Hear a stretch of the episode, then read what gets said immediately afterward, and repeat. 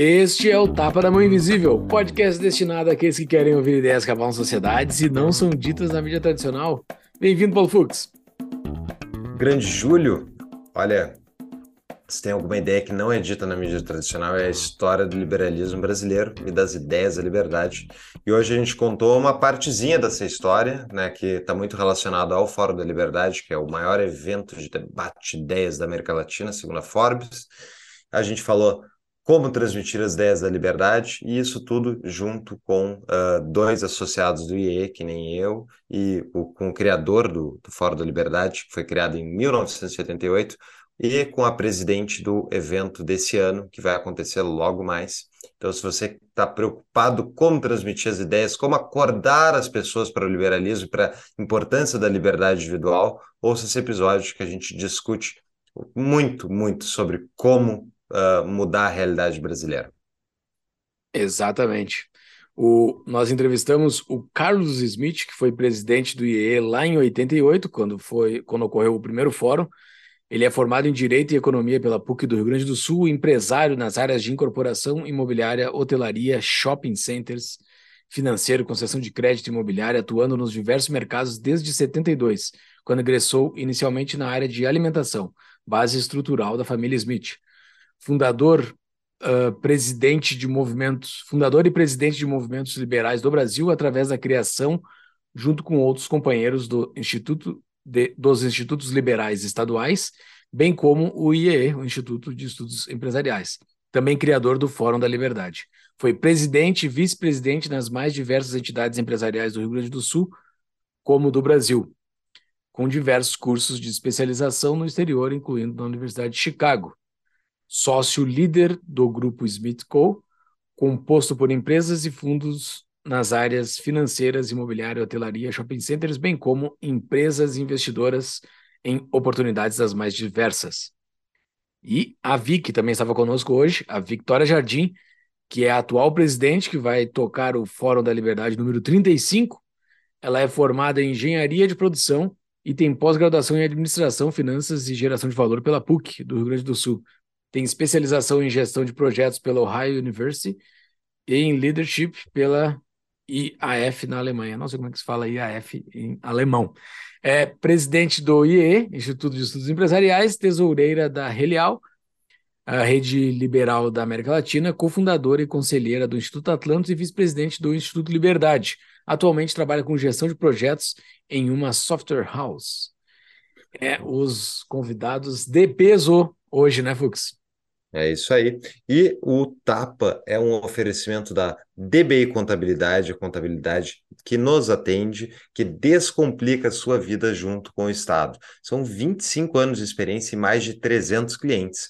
Vocês podem procurar eles para tirar dúvidas e conhecer mais sobre o produto em contato arroba DBI Contabilidade, uh, eu falar isso no e-mail, né? Ou no Instagram, arroba DBI Contabilidade e eles têm uma isenção de quatro meses de honorários para quem for cliente indicado pelo Tapa, assim como a abertura gratuita da sua empresa com eles. Exatamente. Se você quer ser membro da comunidade mais livre da internet, é só entrar em tapadamãoinvisível.com.br barra comunidade e faça uma contribuição para receber o convite para entrar na comunidade do Tapa a comunidade que ocorre lá no aplicativo Discord. Se você não conhece o Discord, tem um videozinho lá que a gente explica direitinho como é que ele funciona e tudo mais. Entre tapadamãoinvisível.com.br barra comunidade, faça uma contribuição mensal para receber o convite no seu e-mail. E era isso, né, Fux? Vamos para o nosso episódio. Bora lá. Muito bem, sejam muito bem-vindos, Carlos Smith e Victoria Jardim. É um prazer gravar com vocês como associado do IEE, que sou junto com o Smith, que é um dos fundadores, e com a Victoria, que é a presidente atual do IEE e por conseguinte, organizadora do Fórum da Liberdade. O episódio de hoje a gente vai tratar não só uh, desse grande evento, que já existe são 35 edições que a gente está indo agora, né? Uh, vamos falar da criação do evento, mas o evento é muito significativo porque conta a história do movimento liberal brasileiro. Então, quero começar esse episódio perguntando para o Smith. Aí, Smith, por favor, conta para nós aí como é que foi fundar um dos eventos que é, o, é, é até uma frase que o IE trabalha bastante nas redes sociais, né? Que é o maior evento de debate de ideias da América Latina, segundo a Forbes. Então, o Smith, que idealizou, por favor, conta para nós como é que foi criar esse evento. Bom, em primeiro lugar, é um privilégio estar aqui com vocês, conversando, trocando ideias. E, enfim, sempre falar sobre liberalismos, falar é falar sobre prosperidade, é falar seja da alma, do pensamento, da sociedade, seja do que for, ao associarmos a nossa ideia, o nosso trabalho, nós estamos associando e colocando uh, nossa proposta de ideia nesse viés, né? Prosperidade, desenvolvimento, né? E, enfim, uh, além do privilégio de estar aqui com vocês, compartilhando contigo, Paulo, com a Vitória, com o Júlio, é, isso também dá uma dá, é um momento de, de reflexão daquilo que estávamos fazendo há 35 anos atrás, é, num país bastante inóspito no que tange a ideias, a pensamento. Né? Nosso país, um predicado que possui os inúmeros predicados, é, ele basicamente ele sempre tem sido superficial, ou seja, é, é, é um país que busca resultados sempre de curto prazo e muito poucos resultados baseados com lastro, com raiz, né? que pudessem formar, vamos dizer assim, o viés do pensamento brasileiro adequado, né? essa comunhão de sangues, de pessoas, de imigrantes que constituem a nossa, a nossa pátria. Bem, lá nos anos 80, depois de termos, em, se não me falha a memória, nós éramos 12 fundadores, a primeira ata éramos 12 fundadores eh, do IEE, cada um de nós, curiosamente, nós estávamos no estado do Rio Grande do Sul, curiosamente, eh, eu tinha voltado, morei 20 e tantos anos em São Paulo, estava voltando uh, a Rio Grande do Sul, e, e eu já participava de um trabalho bem importante, talvez o primeiro deles, inaugurado pelo Donald Stewart, que convidou à época meu sogro, uh, o Jorge Gerdau Johann Peter, para desenvolver a ideia do liberalismo no Brasil, visto que não havia nada, nenhuma informação, não havia nenhum livro, é, nossos professores tampouco falavam, as universidades não abriam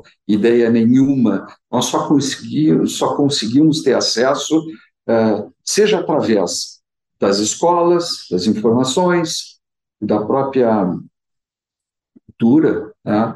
nós só tínhamos acesso àquele governo intervencionista ibérico, né? vindo de cima para baixo, agoniando os cidadãos, sempre com algumas novidades, que sempre diziam que era para nossa absoluta felicidade.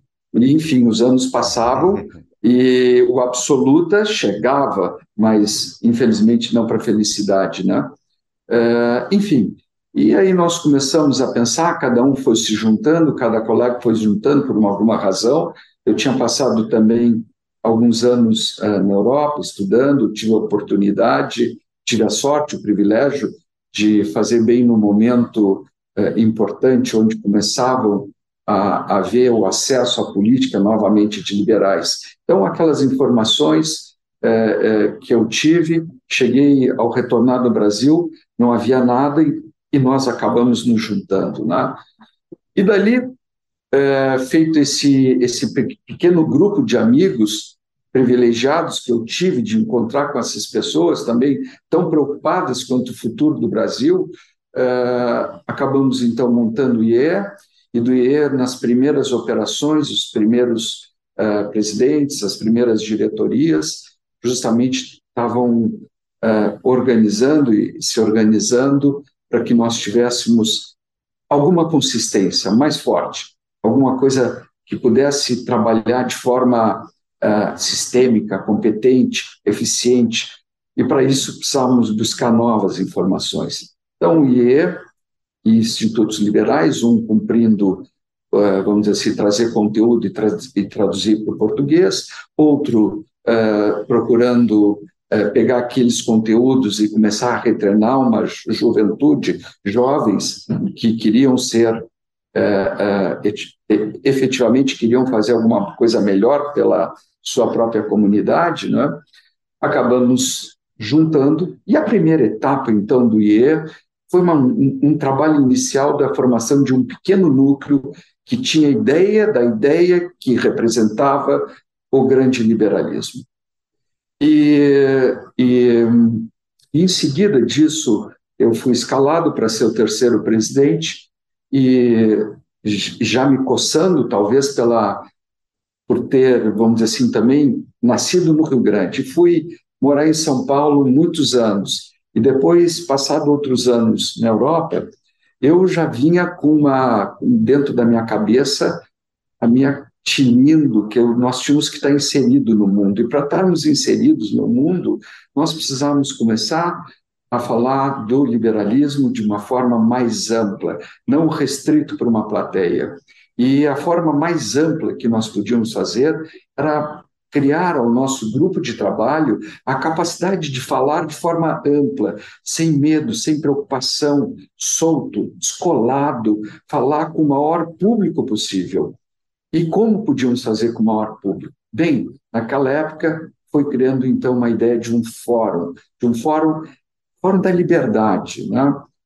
Fórum da liberdade. Então, 87 foi o dia, foi o ano, perdão, que eu comecei a a, a colocar isso quando estava presidente e, e também tive o segundo privilégio de ter uma diretoria mais revolucionária do que eu, melhor ainda composta, que só me ajudaram a, a, a, a, fazer o trabalho no sentido de que sabiam fazer melhor do que eu, né? Então, é, é, isso criou uma possibilidade e forçou para que nós, liberais, na época, uh, saíssemos de um casulo de aprendizado próprio e passássemos a vontade de compartilhar com os nossos compatriotas, com a nossa comunidade, a possibilidade e a prosperidade que outros povos viviam, trazer um pouco para o Brasil, já com uma base uh, uh, de informação disponível. Uh, desculpe, acho que tomei um pouco de tempo Não. demais. Mas é, é, que isso dá uma emoção muito grande, a gente precisa estimular cada vez mais que isso aconteça, né?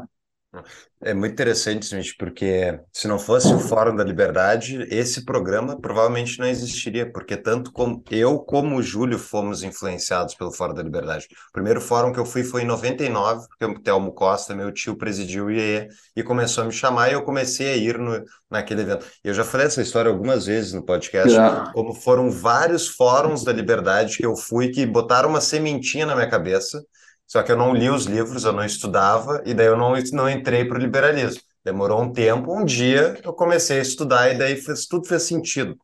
Mas essa experiência tua lá de 88 de vocês, aquela época, eu estava vendo o evento, vou colocar nas notas do episódio, o como é que foi esse primeiro evento, tá lá no, no YouTube do Fórum da Liberdade.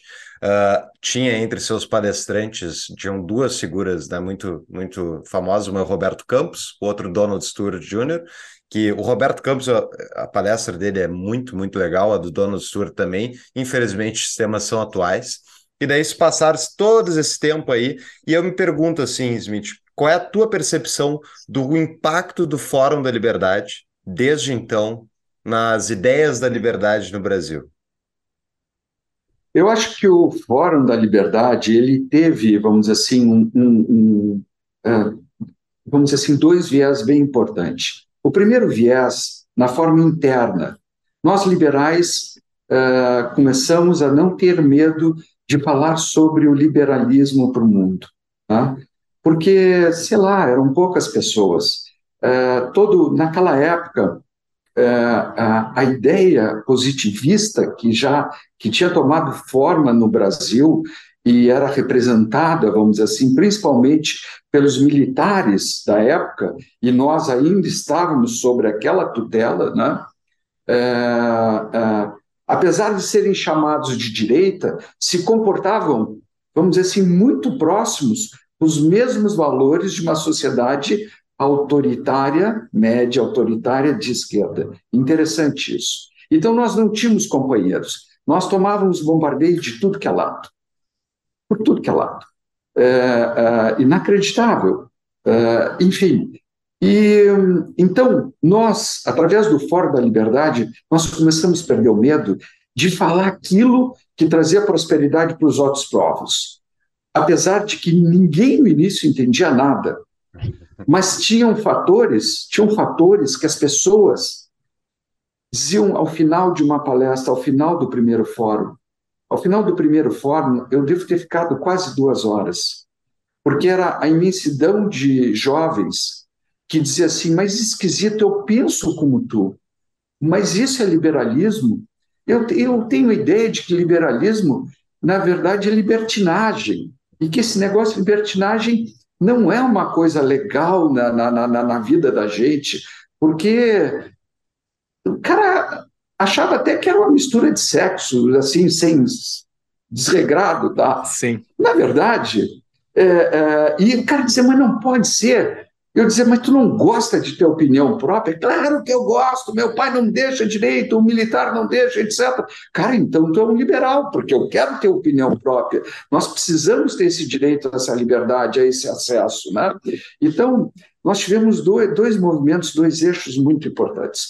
O primeiro da ruptura interna dos nossos próprios paradigmas, perder o medo e nos identificar com os valores mínimos e não intelectuais da sociedade, mas os valores do povo, aquilo que eles queriam fazer, a liberdade de ir e vir, a liberdade de poder falar, a liberdade de querer trabalhar ou não trabalhar, tá? E eles não sabiam que isso se chamava liberalismo, né? E depois, naturalmente, é, é, essa conjugação de fatos que nós começamos através do fórum a tomar uma proporção e começou a levar a outros estados através do Fórum da Liberdade, porque esse primeiro ano eu tive que, eu, é, eu acho que eu levei, somando assim, é, naquele ano de preparação do Fórum, entre 87 e 88, talvez o, o, o tempo mais investido da, do, naquele ano foi salas de espera dos jornais da época e dos canais de televisão porque eu queria falar do tema e, e ninguém me atendia. Tá? E, e, aí eu dizia assim, bem, eu já, já tinha decorado, daqui eu não saio. Se vocês fecharem, eu vou dormir aqui dentro, até que alguém me atenda. Alguém, até que me atenda. E foi assim que eu consegui, acabando, chegar no, quase sempre nos donos dos, dos, dos, uh, dos jornais através de um cara que era o progressista da época. Só que o progressista da época tinha outro, com, outro conteúdo que o progressista atual. Né? Então ele me pegava pela mão, talvez com pena, provavelmente com outras coisas, com curiosidade, e me levava para os donos de jornais. Então, o Fórum da Liberdade começou trazendo os donos de jornais, televisões, etc., para cá, e aí o resto boa parte do resto da, da, da, dos estados, vamos dizer assim, é, começaram a ter contato também com o liberalismo, muito através do Fórum da Liberdade. E a partir daí, muita gente começou a se identificar com a ideia. Espetacular. Smith, é um prazer falar contigo. É um prazer te ouvir falar desse início, porque é uma honra uh, saber de um dos idealizadores de algo que mexeu com a minha vida, como o Fux acabou de falar, mexeu com a nossa vida e de tantas outras pessoas.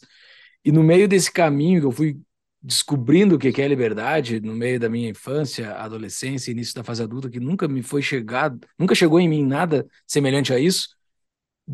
Eu, eu descobri depois que vários pontos de quando eu descobri a liberdade foi por causa da origem do Fórum da Liberdade do IEE. Né? É, e desde lá do início, ele influenciou coisas que surgiram depois. Lá no início, a gente ainda não apresentou, a Vic está aqui conosco, a Victoria Jardim. Lá no meu início em Porto Alegre, eu comecei a me envolver com ideias da liberdade. Eu conheci a Vic no antigo uh, Miss Rand, Clube Miss Rand, que hoje é o Atlantis, e hoje a Vic é presidente do IE, é, é o é o é o Smith de 35 anos atrás, né? Só que agora tá com, só que agora tá com um time, tá com, tá com, tá, é, tá com líder de campeonato, né? Tu tá, tu tá na liderança, né? Como é que, como é que, como é que é esse teu desafio, Vic? Como é que tu chegou uh, é, para tocar essa instituição importantíssima no Brasil, importantíssima para mim, para a vida de um monte de gente? Uh, e como é que tu chegou lá e como é que é essa tua responsabilidade agora de tocar isso? Vamos lá. Uh, bom, em primeiro lugar, obrigada Paulo, obrigado, Júlio, pelo convite para estar aqui com vocês hoje. Smith, muito legal te ouvir contar aí do início, depois eu tenho até algumas dúvidas de como é que se fazia algumas coisas na época. Exemplo, convite de palestrante, se hoje já é complicado fazer por e-mail, como é que tu co conseguia levar os caras, se mandava fax, nem sei se tinha fax, enfim. Mas contando um pouco da minha trajetória, né? É, foi justamente através de um Fórum da Liberdade. Então, é, é muito legal isso e, e fico muito contente de de estar aqui contando, porque quando eu entrei na faculdade, eu já tinha mais ou menos um mindset liberal, mas eu, é que nem o Smith falou, não sabia dar nome para aquilo, não fazia ideia de que existia um grupo de pessoas que pensava parecido. É, e aí, na época que eu estava na universidade, é, foram pessoas que são os associados, né, divulgar o fórum lá na sala de aula. E aí eu, ah, que legal, ok, tem que fazer minhas horas complementares aqui, né? É, beleza, vou. Tinha umas pessoas, uns empresários interessantes, uh, sempre gostei muito de ouvir empresários. Uh, ok, vamos escrever nesse negócio. E aí me inscrevi e fui. E acho que na época fui para ver o Vicente Falcone, sei lá, que que me atraiu mais e acabei uh, sendo super sugada ali pelas, pelas ideias, porque sempre foi algo que me chamou a atenção, assim, é, principalmente a repre repreensão é, de professores do ensino médio, assim, com relação ao empresário. É, então, eu ouvi uma coisa na escola, mas chegava uh, na fazenda lá do meu pai e via uma realidade completamente distinta, né? Que nada tinha a ver com opressão, senão com uh, oportunidade. É, e aí fui, então me interessei super pelas ideias. E quando eu fui comprar o ingresso do fórum, Júlio, era na mesma plataforma que estava vendendo o ingresso da Conferência do Atlantis. E aí eram dois dias antes, que na época não era Atlantis, né? Era o Clube Misrand, como tu dissesse, e acho que era a conferência do EPL ainda na época. Uh, e aí eu resolvi comprar o ingresso para a conferência deles também. Uh, e aí, quando saí dessa imersão de quatro dias, conferência mais fórum, eu fui atrás de ver como que eu conseguia é, continuar aprendendo mais sobre aquilo, né? É, e aí fui atrás do IEA lá, pentelei horrores para me deixarem fazer o processo seletivo com 18 anos. O processo seletivo do IEA é com 21, né? Enchi tanto saco que me deixaram fazer, mas depois, quando cheguei lá no final, disseram, tá, mas é, é não é, é contra o estatuto te deixar entrar, então da, volta daqui uns, uns 3, 4 anos. É, e aí, então eu tinha que arrumar como que eu ia atrás dessas, dessas ideias, se não fosse via IEE, e lembrei da conferência DPL, fui atrás do grupo de jovens que organizou, fiz amizades com esses jovens, pessoas brilhantes, Júlio incluído no grupo. Não é... jovem. é... E comecei a participar dos eventos, que na época a gente fazia quinzenal lá na SPM, né? Aos sábados, também levando palestrantes. Comecei a participar dos eventos, comecei a me inteirar, e aí a coisa foi tomando corpo, se institucionalizou. É... Enfim, então foi, é mais ou menos essa história aí de como de como eu entrei no. Mas daí, como é que tu, como é que, ouvindo o Smith, como é que tu toca essa responsabilidade? Porque não é fácil, né? É um, é um assim, para quem não conhece o fórum, pessoal, é uma. É, de, é, medidas proporções e, e, relevem a palavra que eu vou utilizar, mas é a meca do liberalismo. É assim, é o lugar que todos os liberais vão para lá. Até eu, seguido, digo, o evento é às vezes é mais bacana pelo público do que pelos palestrantes, porque a quantidade de pessoas bacana que tu encontra lá caminhando é muito legal. Como é que é a, a responsabilidade? Como é que como é que tu tá fazendo isso assim, Vic? Porque eu o IE é tão importante na minha vida que eu sou fundador de um IFL, né? O IFL de Brasília que é completamente inspirado no IE. E, e, assim, ouvindo o Smith falar aqui, eu estou anotando várias coisas, porque eu sou, hoje sou conselheiro do IFL, tem várias coisas que a gente tem que fazer, que a gente está no nosso quarto ano, a gente não fez o nosso primeiro fórum ainda, então é, é muito semelhante ao que o Smith está nos contando, a gente tem que fazer o nosso primeiro fórum, a gente tem que desenvolver essa, esse, esse grupo de pessoas uh, que é fundamental para o desenvolvimento do liberalismo naquela cidade, Brasília principalmente, que é muito importante. Uh, mas como é que faz hoje esse, esse mar de coisas que é o fórum? Como é que tu, como é que, como é que é o desenvolvimento disso? Conta para nós assim, para o pessoal ter o tamanho que é o fórum, porque talvez o pessoal possa não entender. Legal.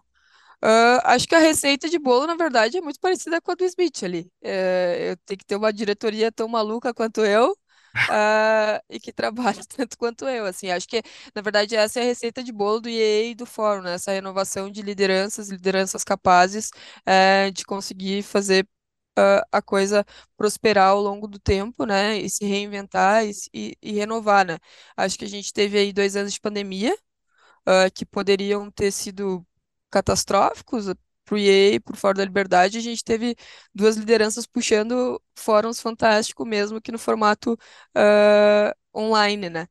É, inclusive um ali logo na iminência de quando tudo aconteceu e a gente conseguiu botar de pé então, a gente está indo para a 36 edição agora. É, ano passado a gente teve a volta do presencial, mas ainda foi uma volta tímida. Uh, se vocês forem pegar ali em, em, março, a gente mal sabia se ia. Tava aquela discussão do carnaval, né? Se ia ter carnaval, não ia ter carnaval. Não teve carnaval, mas teve Fórum da Liberdade. Uh, mas aí respeitando uma série de protocolos. Então, esse é o ano da volta, assim, real, né?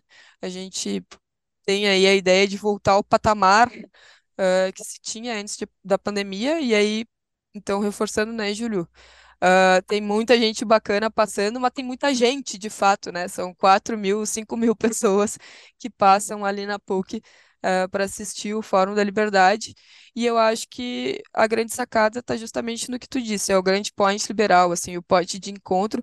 E, e eu ousaria dizer que não só do Brasil, mas do mundo inteiro, da América Latina. E foi um pouco do que a gente tentou uh, trazer para essa edição também. A gente vai ter representantes de vários institutos a nível mundial e não só nível Brasil, então vai ter muita gente bacana por aqui. Então, para citar alguns, Acton, Atlas, Helial, uh, são institutos internacionais que vão estar aqui presentes. A gente vai ter presença massiva dos IFLs, a gente vai ter presença de movimento jovem, Atlantos, JL, Lola, enfim, todos confirmados. É, e a ideia é que seja realmente uma grande retomada, assim, no momento que eu acho que se faz muito necessário, assim, né, politicamente falando.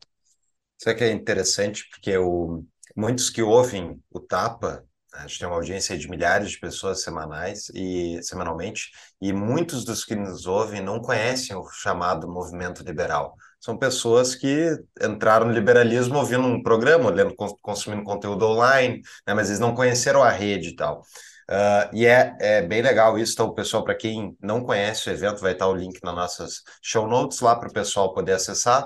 Mas o tema do, do, do fórum desse ano vai ser Alice no País das Liberdades, enquanto o tema do primeiro fórum lá do, do Smith foi questões políticas, econômicas e sociais do Brasil. E tu vê assim, é, é, é a diferença até na, na, na forma, enfim, se for, olhar, se for olhar os vídeos lá da primeira gravação, é o pessoal tudo de terno, gravata, é, dá para ver alguém fumando dentro da sala onde está acontecendo o evento, uma coisa que hoje é impensável.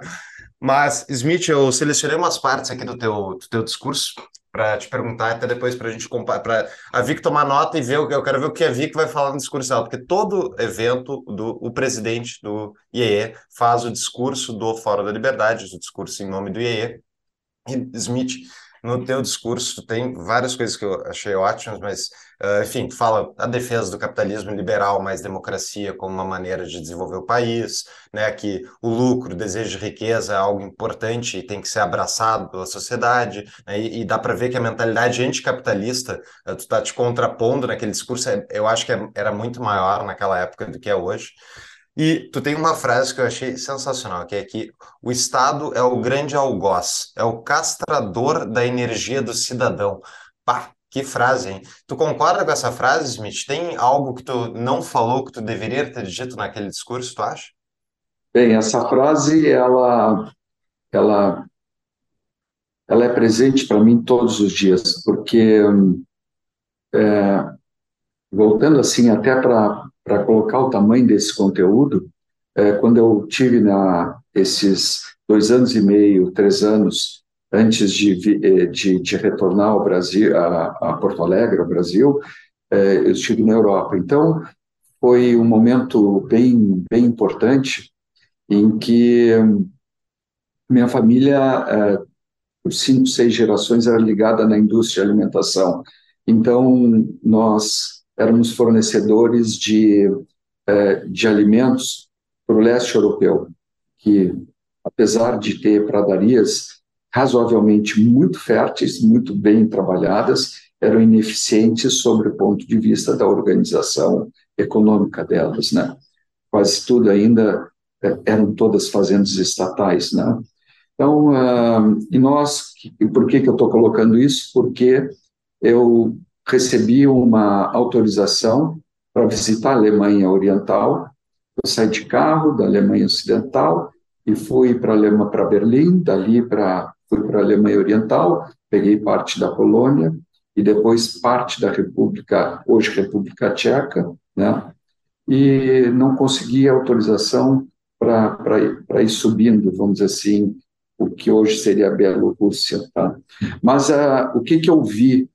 Eu vi exatamente isso, a castração absoluta do Estado sobre qualquer atitude das pessoas, atitude da vontade, atitude de direito de falar, atitude de produzir.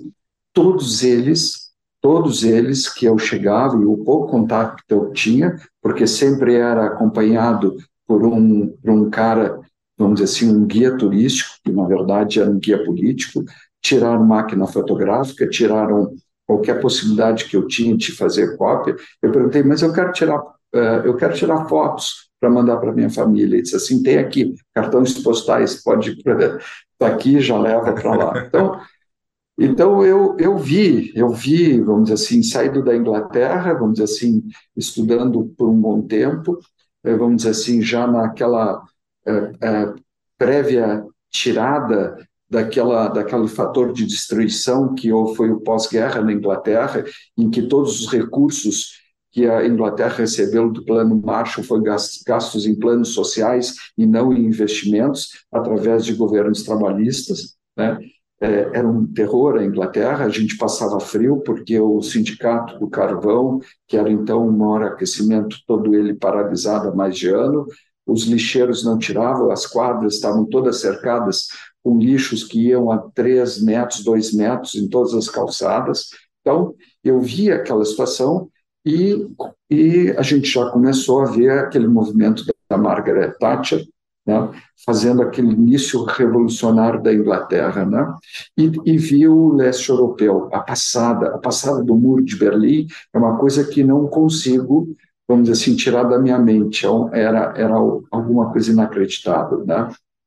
Então, essa frase, ela tem uma proporção ainda maior do que aquela que eu falava na época, Uh, aquela época, se imaginava que a inflação, e todo empresário tinha um sentimento de culpa, porque o Estado colocou que ele era o responsável pela inflação, e todos eles acreditavam que eram responsáveis pela inflação.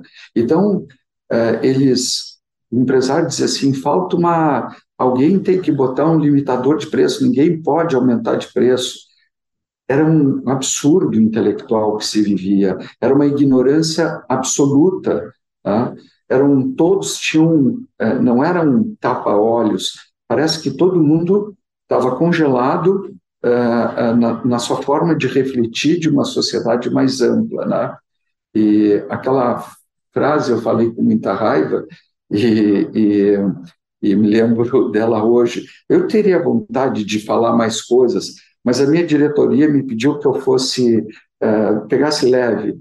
Então, porque era, que era o primeiro, era o primeiro. Então, a gente tinha que falar coisas simples, simplórias, uh, e, e, e, até algumas até uh, confrontando uma com a outra, para que a ideia pudesse ser entendida por uma pela base que ali estava, né?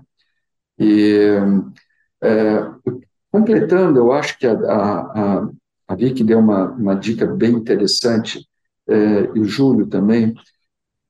Nós, no IER, e eu lutei muito por isso, nenhum presidente tem dois, tem dois uh, mandatos, todos têm um. Por quê? Porque nós, liberais, libertários, né, não acreditamos nas pessoas, nós acreditamos na qualidade e na virtude das pessoas, mas o processo tem que ser competente. Rostos, uh, vamos dizer assim, uh, uh, coronéis tentando impor através de um nome qualquer que ele vai trazer o progresso, aquela pessoa, são grandes mentiras. Os estados não podem ser apoiados por pessoas, devem ser por processos, né? E as pessoas devem estar ali representando o mandato dentro daqueles valores, etc., e saírem da vida do estado da forma assim como vieram, né? Então, e, então esse conceito no IE nós levamos à regra, ou seja, cada presidente faz a sua tarefa, imprime a sua tarefa, sabe que tem aquele tempo e já passa para outros que estão sendo treinados para fazer, inclusive melhor do que os anteriores, né? pelo aprendizado da cultura. Né? E eu diria, talvez, eh, completando, Júlio, que eh, quando a ideia do fórum é que ele, de fato, ele deveria ser um encontro para as pessoas que amam a liberdade, não um encontro de liberais. Não que eles estejam Boa. proibidos, mas o fórum é um encontro daqueles que são apaixonados pela liberdade. É lá o lugar das pessoas que gostam de ter opiniões, que gostam de escutar, que têm, amam, vamos dizer assim, viajarem, buscarem novas ideias, que querem reformar o mundo. São, é o lugar da liberdade, não é o lugar de mais nada. Por acaso, os liberais gostam, e talvez seja a sua maior crença, provavelmente é o seu pilar maior e mais forte. Por isso que eles gostam de estar lá. Mas se a gente colocar de novo que é o lugar da liberdade, nós temos que fazer que ele seja um local que venham pessoas de todos os credos, porque de lá, se elas gostam da liberdade, elas sa sairão com uma nova convicção e com uma nova oportunidade de refletirem sobre a forma como estavam refletindo ou pensando. Então, é um momento transcendental de modificação, de reflexão, de mudança. Né? É um momento sublime de liberdade para aqueles que amam a liberdade. Então, é, eu tenho medo quando a gente fala um, um, um encontro de eh, liberais, porque talvez só liberais queiram ir. E nós não precisamos convencer aqueles que são convencidos, nós precisamos fazer um encontro de explosão, de multiplicação de pães. Tá? Então, humildemente, eu daria essa contribuição dentro da nossa diversas e fantásticas colocações dos meus parceiros aqui. Excelente. Como é que tu resolve isso, aí? Como é que tu fura essa bolha e traz? É, não, com certeza, acho que essa é uma preocupação uh, que existe, né? É, de não, de não ficar só dentro da nossa bolha, uh, apesar de ser o point da bolha, né? É, mas acho que tem diversos públicos aí, tem os liberais que vão. Uh, acho que a escolha do local de, de na época eu não me lembro quem fez a modificação, se vocês lembrarem, por favor, Paulo Smith, mas de passar para a PUC foi muito com esse intuito, né? De Onde era trazer antes? o. É, foi na Fiergs, muitos Ah, anos. E anteriormente no Plaza São Rafael, no, naquele centro de eventos que tinham, que tinham recém-feito, enfim, foi imigrando para os maiores lugares e melhores, na verdade. E acho que muito no intuito de levar, né, o público jovem, os estudantes, essas pessoas que estão com a cabeça muito ah, aberta para receber essas novas ideias. E claro, né, o público empresarial também que, que preza ah, pela liberdade, que tem todo o interesse ah, de tê-la mais presente na sua vida, né? Então acho que esse é o primeiro ponto, assim, o local acho que foi bem importante para isso, né? E, e a gente tenta fazer parceria com as universidades, com as escolas, enfim, para levar, garantir que essa gurizada esteja presente no evento e escutando um pouco das nossas ideias. É, acho que o tema desse ano foi muito pensando nisso também, em trazer algo um pouco mais lúdico, uh, que converse um pouco mais com uh, o imaginário das pessoas e não algo uh, impositivo ou talvez uh, diretamente conectado, mas que dê margem para a interpretação de cada um sobre o que, que vai ser o evento, né? É despertar curiosidade, entendendo que o fórum é, é essa primeira entrada ali na, na toca do coelho, né? Uh, como acontece na fábula ali da, da Alice. Uh, então ela vê o coelho correndo, fica curiosa, vai lá e cai na toca, né? É, e foi um pouco do que a gente tentou trazer. E acho que um terceiro ponto é, é abordar temas que estejam eh, no dia a dia ali também da, da, do pessoal. Então, temas que acho que, pelo menos eu não me recordo de terem uh, sido abordados assim profundamente em outros, pelo menos nos mais recentes. Então, por exemplo, uh, agora a gente está em Porto Alegre com a discussão do plano diretor, né? Uh, então vai ter um, um painel só sobre urbanismo no fórum, e aí talvez tu atraia todo um público ali de arquitetos, engenheiros, enfim, uh, que não fossem tão conectados uh, de outra maneira, mas ali tem um assunto de interesse. Então, para dar um exemplo aí também de temática, né? Se conseguir convencer esse pessoal aí a abrir a cabeça, daí olha, ganha um, um presente, é difícil. Uma pausa para um rápido anúncio. Está em dúvida de onde investir o seu dinheiro? Conheça a Propósito Capital, empresa com expertise em soluções financeiras e investimentos para famílias e empresas. A Propósito Capital é escritório de investimento parceiro do BTG Pactual, maior banco de investimento da América Latina. Eu fiz uma breve entrevista com um dos fundadores, então caso você queira saber mais, acesse tapadamãoinvisível.com.br barra propósito. A propósito, Capital cuida do que é seu e do que ainda vai ser. Voltamos ao episódio.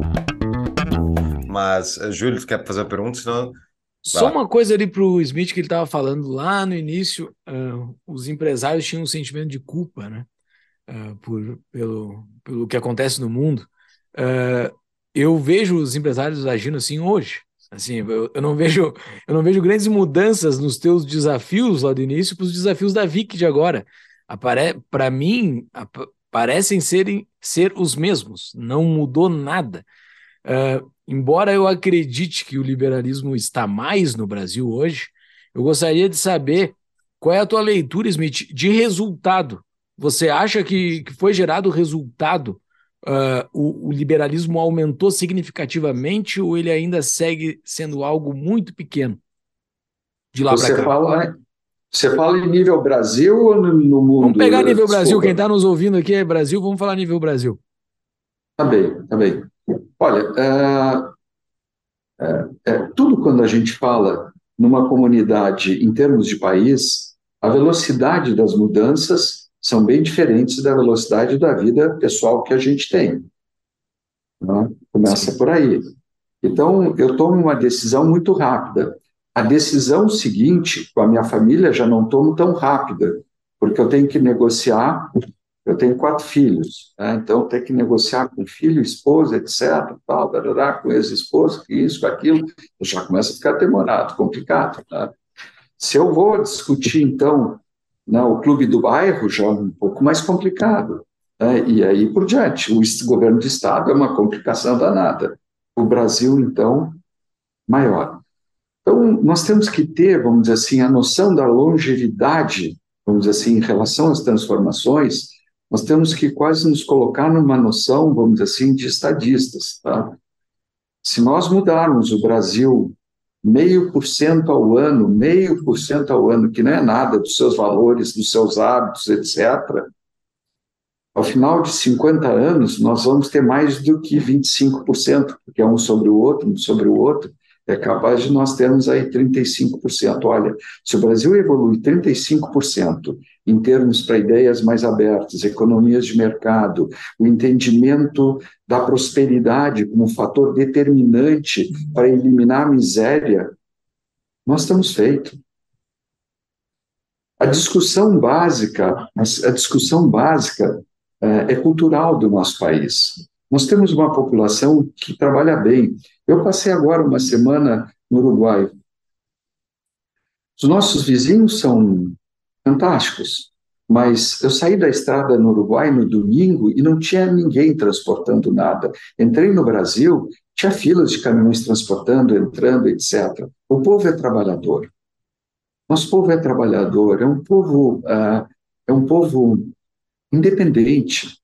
Nosso, nosso povo, de forma simples, ele compra o seu terreninho, ele já faz uma sala ao lado, atrás, ali faz uma ruazinha, um viés, e já vai alugar uh, o quarto para alguém.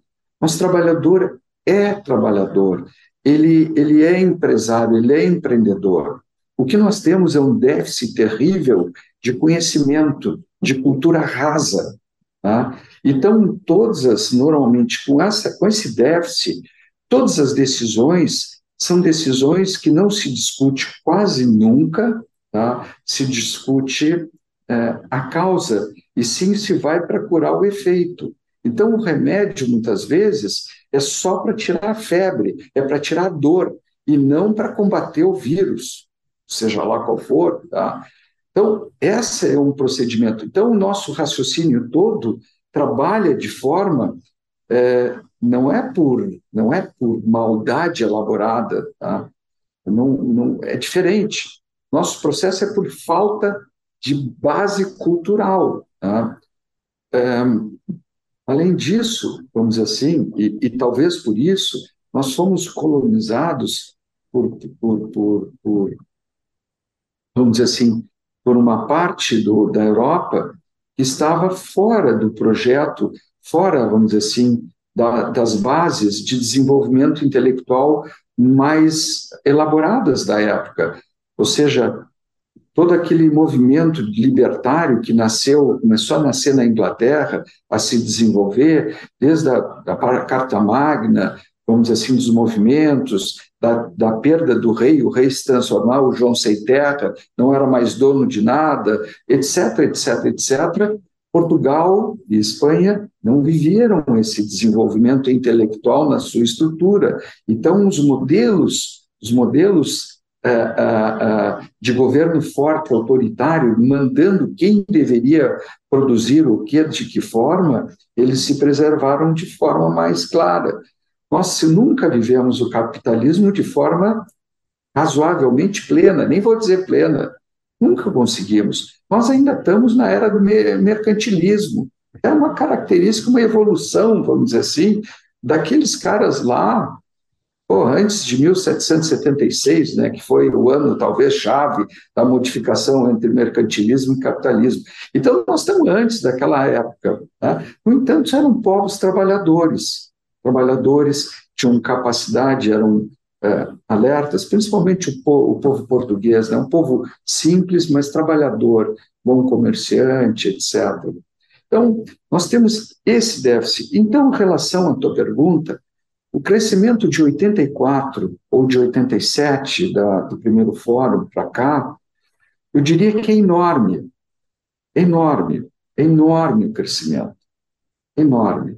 Mas um país ele tem, ele tem como tudo na vida, a gente dá dois passos. Eu, eu faço, eu adoro, eu sou off-roader, eu gosto de fazer, não tem dificuldade, ninguém vai, eu meto um, um jeep todo preparado e vou fazendo, vou me metendo, volta e meia, caio em armadilha, saio com, com, sem roda, sem nada, enfim, quando saio.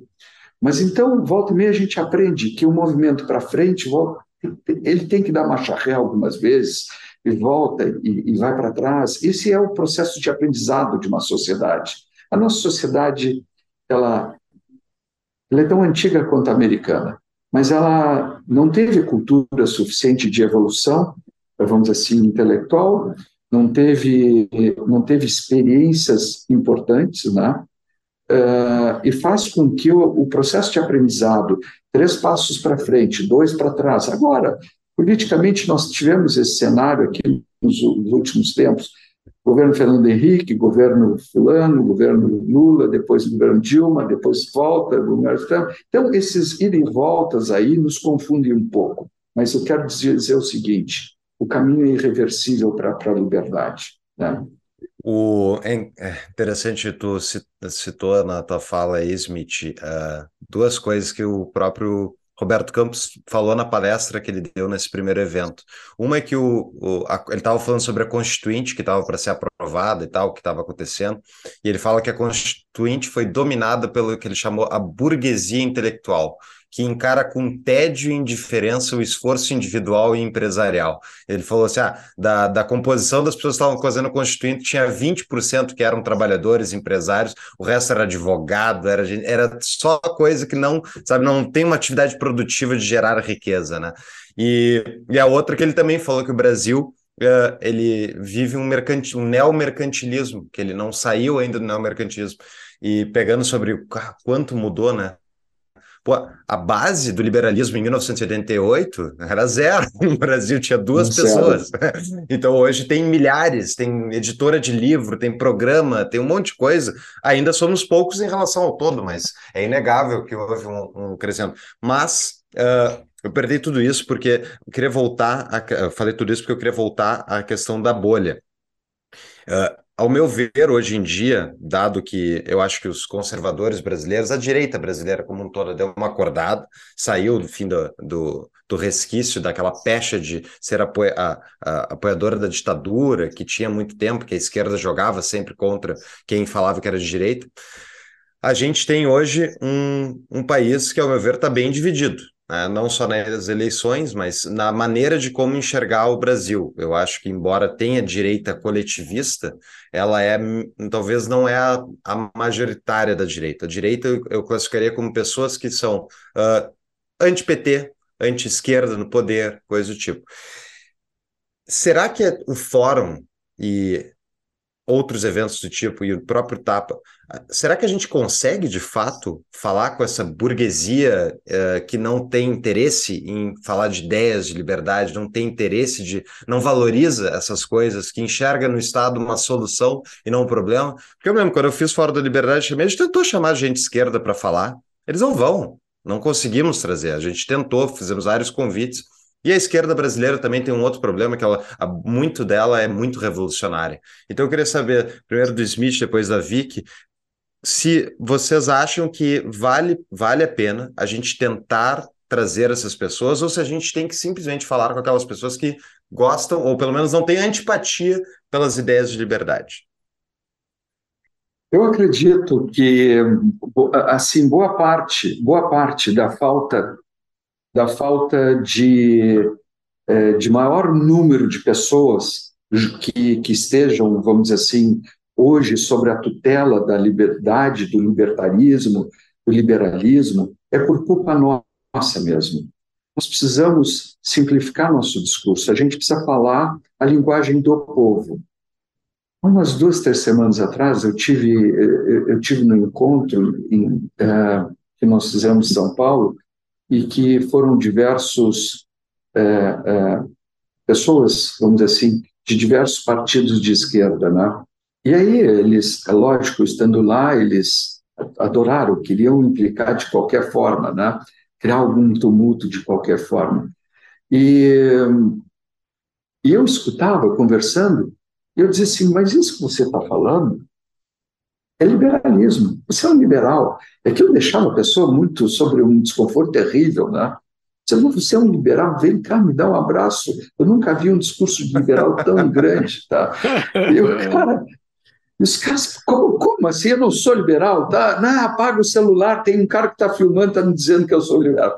E, e isso foi quase que divertido, mas é, é, saiu como sa, sa, saiu de forma espontânea, né? Depois até eu vi que, que, que, que, a coisa deu certo e eu brinquei ainda mais solto. Porque, na verdade, eu diria assim que boa parte desses caras que, que, que, que eu, eu, digo do povo, do povo, do volume, tá? É, não são esquerda. Eles não sabem o que, é uma esquerda, etc. Só que a esquerda tomou a iniciativa de apropriar para si discursos absolutamente liberais. Pauta liberal. Chamar a esquerda de progressista é uma asneira muito grande. Né? Progressista poderia ser um liberal. Tá? E, por acaso, ainda por cima, tem um outro problema que nos colaram, vamos dizer assim, por discursos talvez errados, que liberalismo e conservadorismo são coisas é, iguais. E as grandes diferenças desses dois estão no conceito de liberdade que eles possuem. Tá? A liberdade de pensamento, a liberdade de ação, a liberdade de atitude, né? Quando tem um conservador conservador e vem conversar comigo, eu quero saber logo os valores de, que ele concede de liberdade a ele e a todos aqueles que estão ao seu redor. Aí quando eu vejo que o cara é realmente ele é livre, ele, ele trabalha com amo, com, com paixão, diz, bom, é um liberal, tá bem, ok.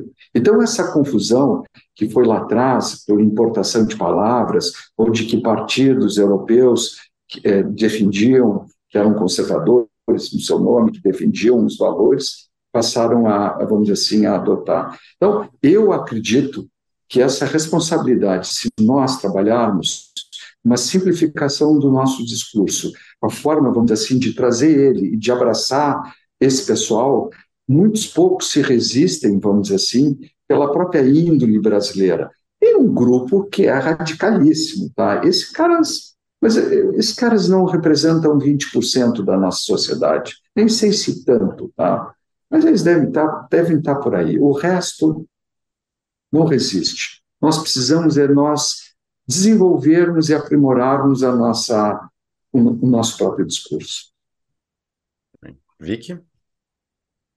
Uh, eu acho super válida a tentativa, tá? Uh, eu sei da dificuldade de trazer, uh, eu sei que socorre, mas eu acho muito válida a tentativa de diálogo.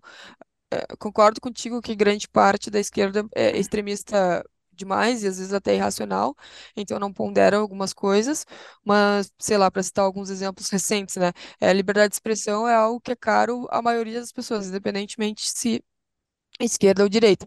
Não à toa, por exemplo, a gente vê o Glenn, que sempre foi citado pela esquerda, como agora o grande ícone de defesa da liberdade de expressão por vários liberais, né, que tem acompanhado uh, os problemas que a gente tem tido aqui com, com relação a isso.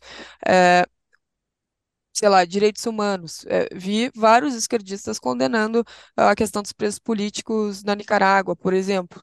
É, vários que não, como o nosso querido presidente, mas muitos sim.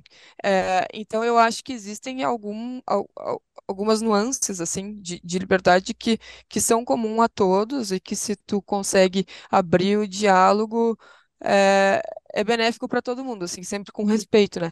E só para citar o melhor livro de que trata dessa questão do movimento liberal recente, é, e começa lá no Instituto Liberal que o, que o Smith citou, e aí passa pelo IEE, fala muito do Fórum da Liberdade, foi escrito por uma esquerdista, que é a Camila Rocha. É, Menos Marx, Mais Mises, o nome do livro, uh, O Liberalismo e a Nova Direita no Brasil. É, depois, então, se o É pessoal bom esse quiser dar livro, uma né? olhada. É bom o livro, uh, faz um apanhado, acho que ela é bem honesta intelectualmente, uh, na forma como ela traz as questões, é, e, e, e dá importância justamente para todos esses grupos e toda essa construção feita, sabe? No final do livro, ela diz que não mudou de ideia, uh, que ela continua com as convicções dela, mas que ela ganhou muito respeito pelo movimento liberal que trabalha de maneira séria aqui no Brasil. E aí Legal. englobando todas essas instituições. Vai estar nas notas do episódio.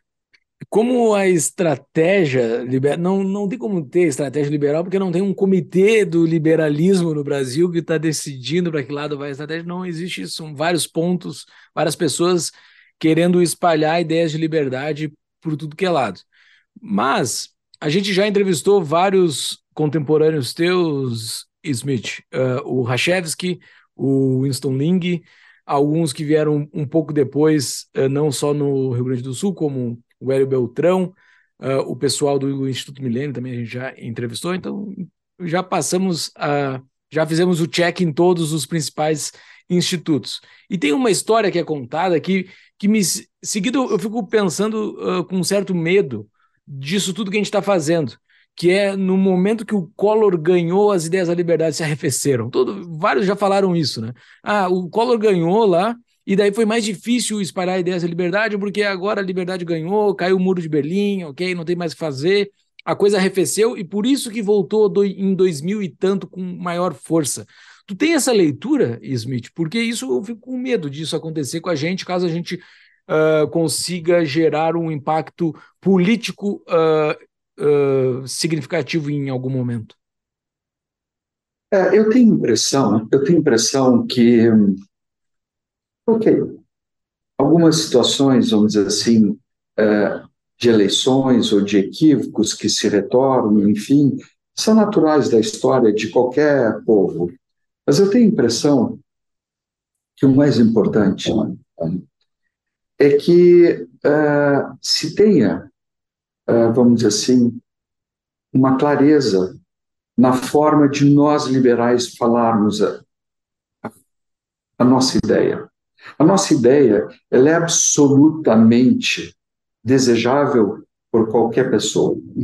Ela flui, é da própria natureza. O que nós não podemos é intelectualizar a nossa discussão.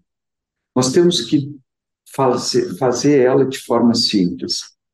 O, o presidente Lula, entre inúmeros defeitos, inclusive na sua própria estrutura de pensamento, ele tem uma inteligência emocional fantástica.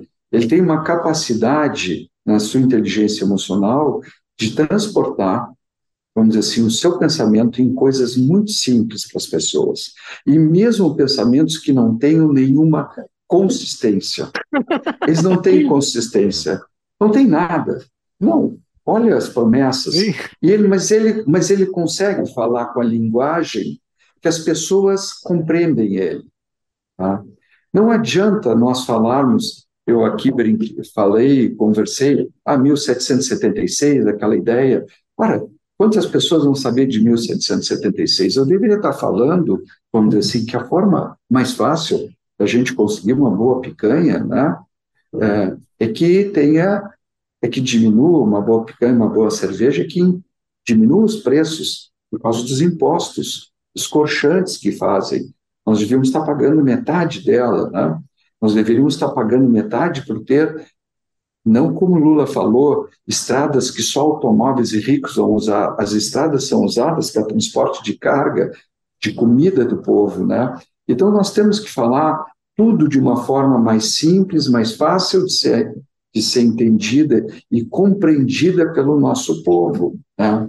Nós temos que chegar mais é, qualquer empresário sabe dessa coisa. Quando o empresário fica rico, ele sobe demais, começa a botar um monte de pessoas na hierarquia, ele começa a discutir, vai para dentro de federações de indústria, disso, daquilo, ele está começando a perder contato com o próprio cliente, com a base dele. E quanto mais longe ele fica, mais incapaz ele fica de prosperar com o negócio dele, com o produto dele. Então, nós, no liberalismo, precisamos voltar de novo às nossas origens. O liberalismo nasceu do povo, do povo que queria a sua própria terra, do povo que, que a mulher pertencia inicialmente ao rei e não a ele, tá? que a terra que ele produzia e melhorava não produzia, era do Estado, era do rei, que é a mesma proposta que eles estão propondo agora aí com essas invasões de novo, tá certo? Então, essa, essa discussão, nós temos que voltar a ter uma, uma linguagem simples, fácil, não intelectualizada, né? Nós temos que botar volume, né? nós temos que ocupar espaços, essa é a verdade. Nós temos que aprender a ocupar espaço. Eu não posso, eu, eu, eu, eu os liberais, os, os libertários precisam ocupar espaço no poder da República. É lá que manda. Não, o Estado brasileiro é tão grande, é tão insuportável, grandemente grande, que é impossível fazer uma revolução se não entra para dentro dele. Tem que inocular com o germe da liberdade lá dentro. Tá? Então, nós temos que fazer, não temos que ter nojinho em participar do poder público, nós temos que ter capacidade de introjetar o nosso jeito lá para dentro. E só se faz entrando dentro do corpo, entrando dentro da corrente sanguínea do poder do Estado. É lá é que as transformações vão poder acontecer. Tá? É, é, e a partir disso é que nós podemos fazer. Foi a revolução silenciosa. Se me perguntar que, ah, mas foi por causa do Collor que não evoluiu? Não, não foi. Foi porque nós não soubemos nos introduzir e nos fazer uh, entrar dentro do Estado e fazer uma revolução silenciosa dentro do Estado e não uma baderna, uma discussão, um bate-boca ideológico em, em, rádios e televisões que ninguém entende pela metade e que muitas vezes, ainda por cima, é compreendido errado. Né? Então, nos faltou, vamos dizer assim, ser um pouco, ter um pouco de fazer o Gramsci ao inverso, tá? entrar para dentro do Estado e, e, e implodir o Estado que criou essa nomenclatura que, que é atual, vamos dizer assim. O pior inimigo do nosso que nós temos é o estatismo, é toda aquela estrutura que vive de pessoas se defendendo. Na verdade, chega lá qualquer presidente, seja ou de direita ou de esquerda, e os caras, se ameaçar alguma coisa para tirar alguma coisa de benefício, eles se juntam. Os partidos se juntam, as coisas se juntam para se defenderem. Não tem ideologia lá dentro tem é um processo de defesa para manterem privilégios de forma e, e, e carregarem o povo para que o povo pague a conta da festa de um Estado enorme.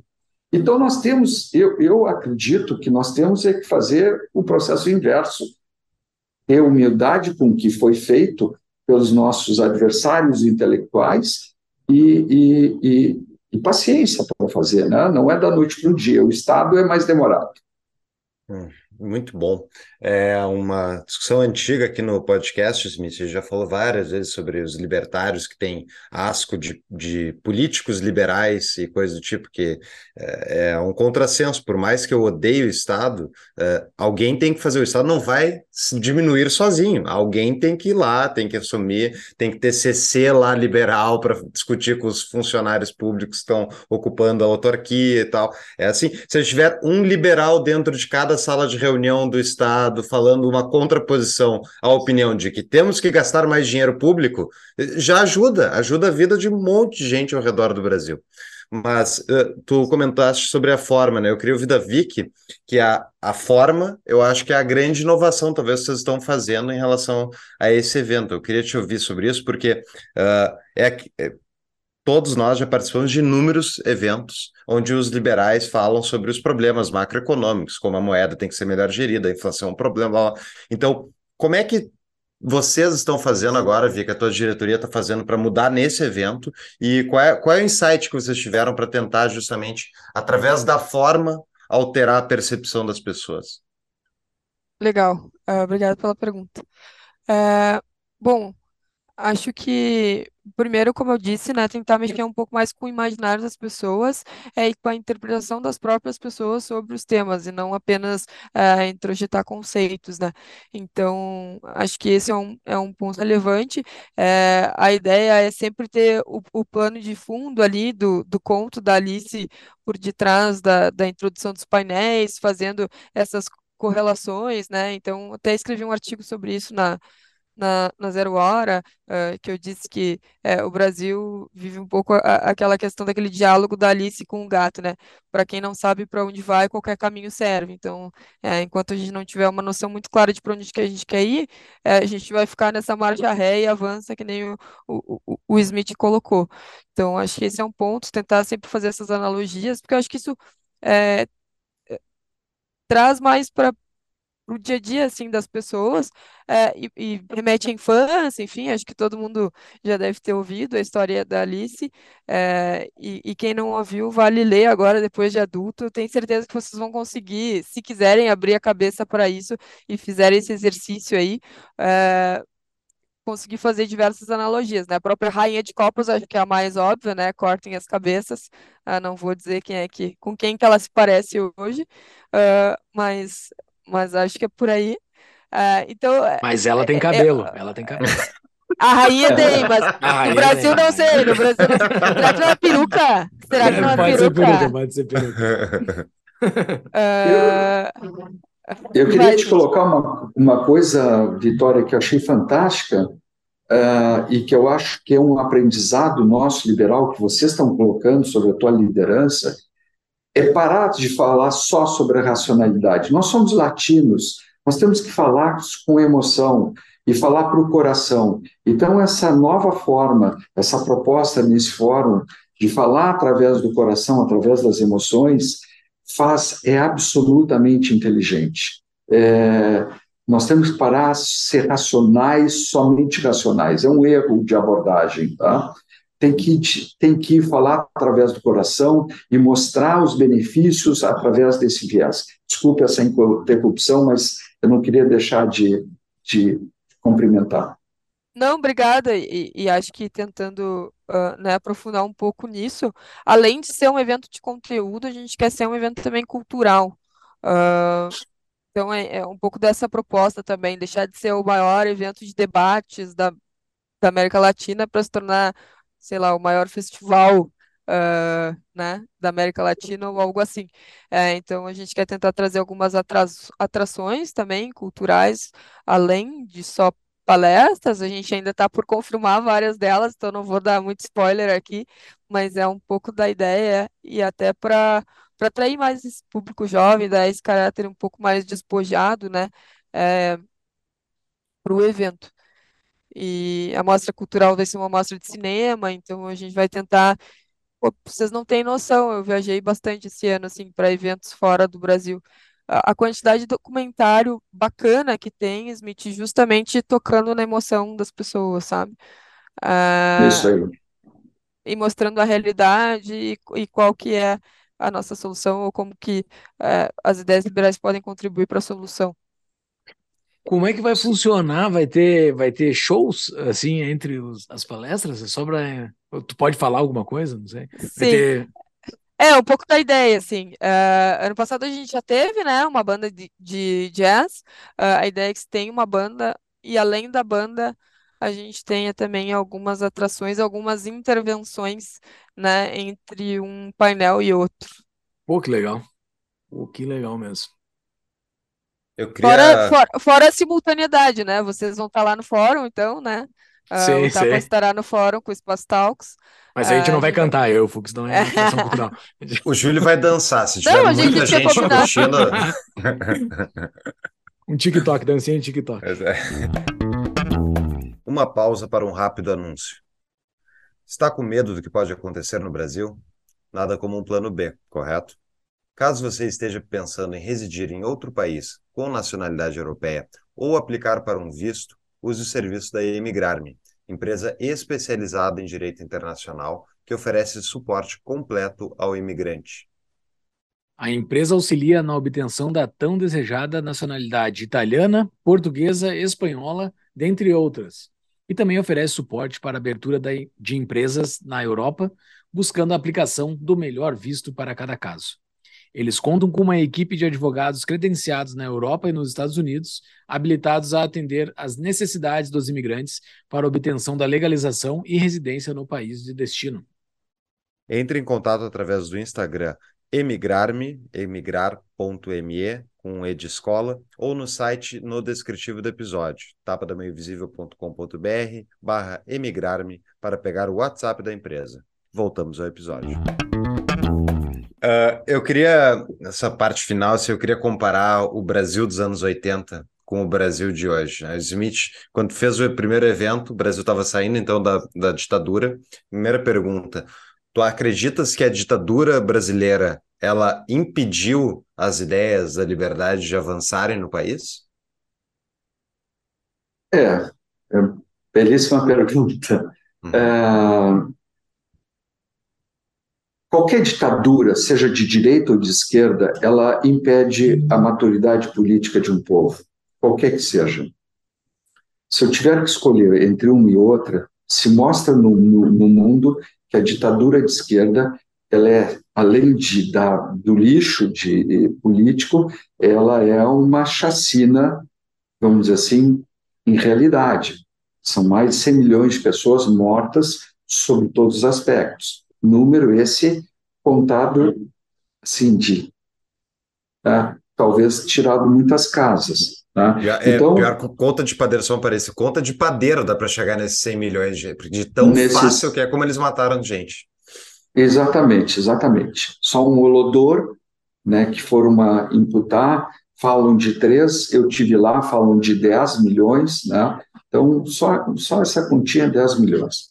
Tá? Mas, enfim, então, quando tu te referisse ao termo ditadura, eu acho que qualquer ditadura, ele é, é como um pai ditatorial, ele impede o filho de experimentar a vida, de fazer burrada, de fazer acerto e de amadurecer. A maturidade política com ditaduras se perde. As pessoas ficam infantis, como boa parte do nosso público hoje é infantil.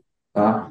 Agora, se me colocar assim, é, sobre o ponto de vista da contribuição da Revolução nos seus anos iniciais, é, eu, eu eu morava em São Paulo, é, era criança, mas eu via a situação. É, São Paulo era efervescente essa situação e eu vi contribuições fantásticas. O Brasil, de um Brasil agrário, ignorante, com 80% do seu povo sem, sem não alfabetizado e outras coisas, eu vi crescer em 10 anos.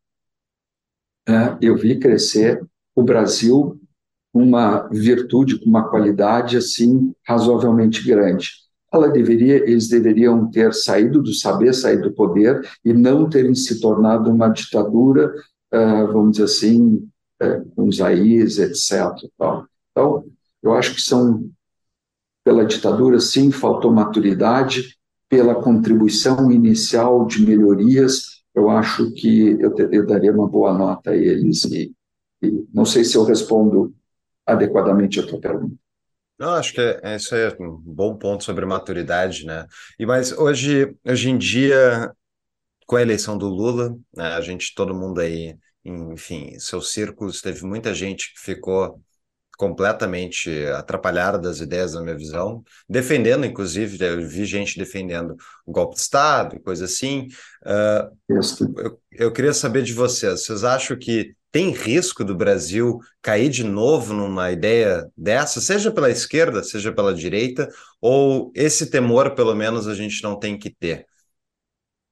Pode começar pelo Smith, depois a Vicky. Uh, sim. Tanto esquerda quanto direita está intrínseco uh, nos seus, no, no seu DNA. Esquerda muito mais, esquerda muito mais, na, mas está intrínseco no seu DNA a existência de um governo forte.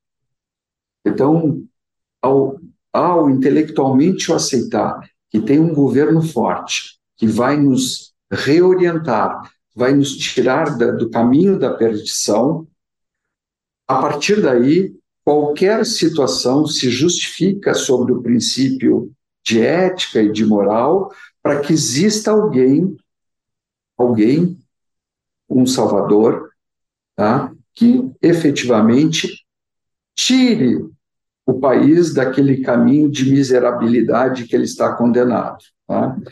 Ou seja, somente eu, em todos esses anos de vida, é, é, e infelizmente ainda uma parcela ínfima da sociedade brasileira que realmente é liberal, em que ela não acredita que o milagre não seja uma pessoa, não seja um Getúlio Vargas, não seja um petista, não seja um Lula, não seja um Bolsonaro, não sejam essas pessoas, não é uma pessoa que vai nos trazer a felicidade. Isso é uma mentira comprovada na história da humanidade. Pessoas nunca trouxeram benefícios. Quem traz benefício é a maturidade, é o conhecimento da sociedade ao criar uma estrutura vamos dizer assim, de, de, prosperidade, de liberdade. É através da liberdade do ser humano, por mais que eles possam discutir em algum em, em um programa como esse, ou que possam discutir na mesa de negociação, no mercado, no mercado, no livre mercado, né? É lá que as coisas se acomodam e que todas as pessoas vão contribuir e colaborar com a sua sociedade na medida que a sociedade reconhece valor a elas, e não através de uma imposição de um partido ou de uma ideologia que, por princípio, vamos dizer assim, é cheia de dogmas. Desde quando, se fosse, se fosse uma base séria, autossustentável, não precisaria ser um dogma. Ele só passa a ser um dogma quando não tem sustentabilidade, né? Então, é, eu acho que passa na cabeça, principalmente porque esses dois polos, e maior ainda esquerda, mais direita, ainda estão, vamos dizer assim, com ideias reacionárias da década de 60, 70.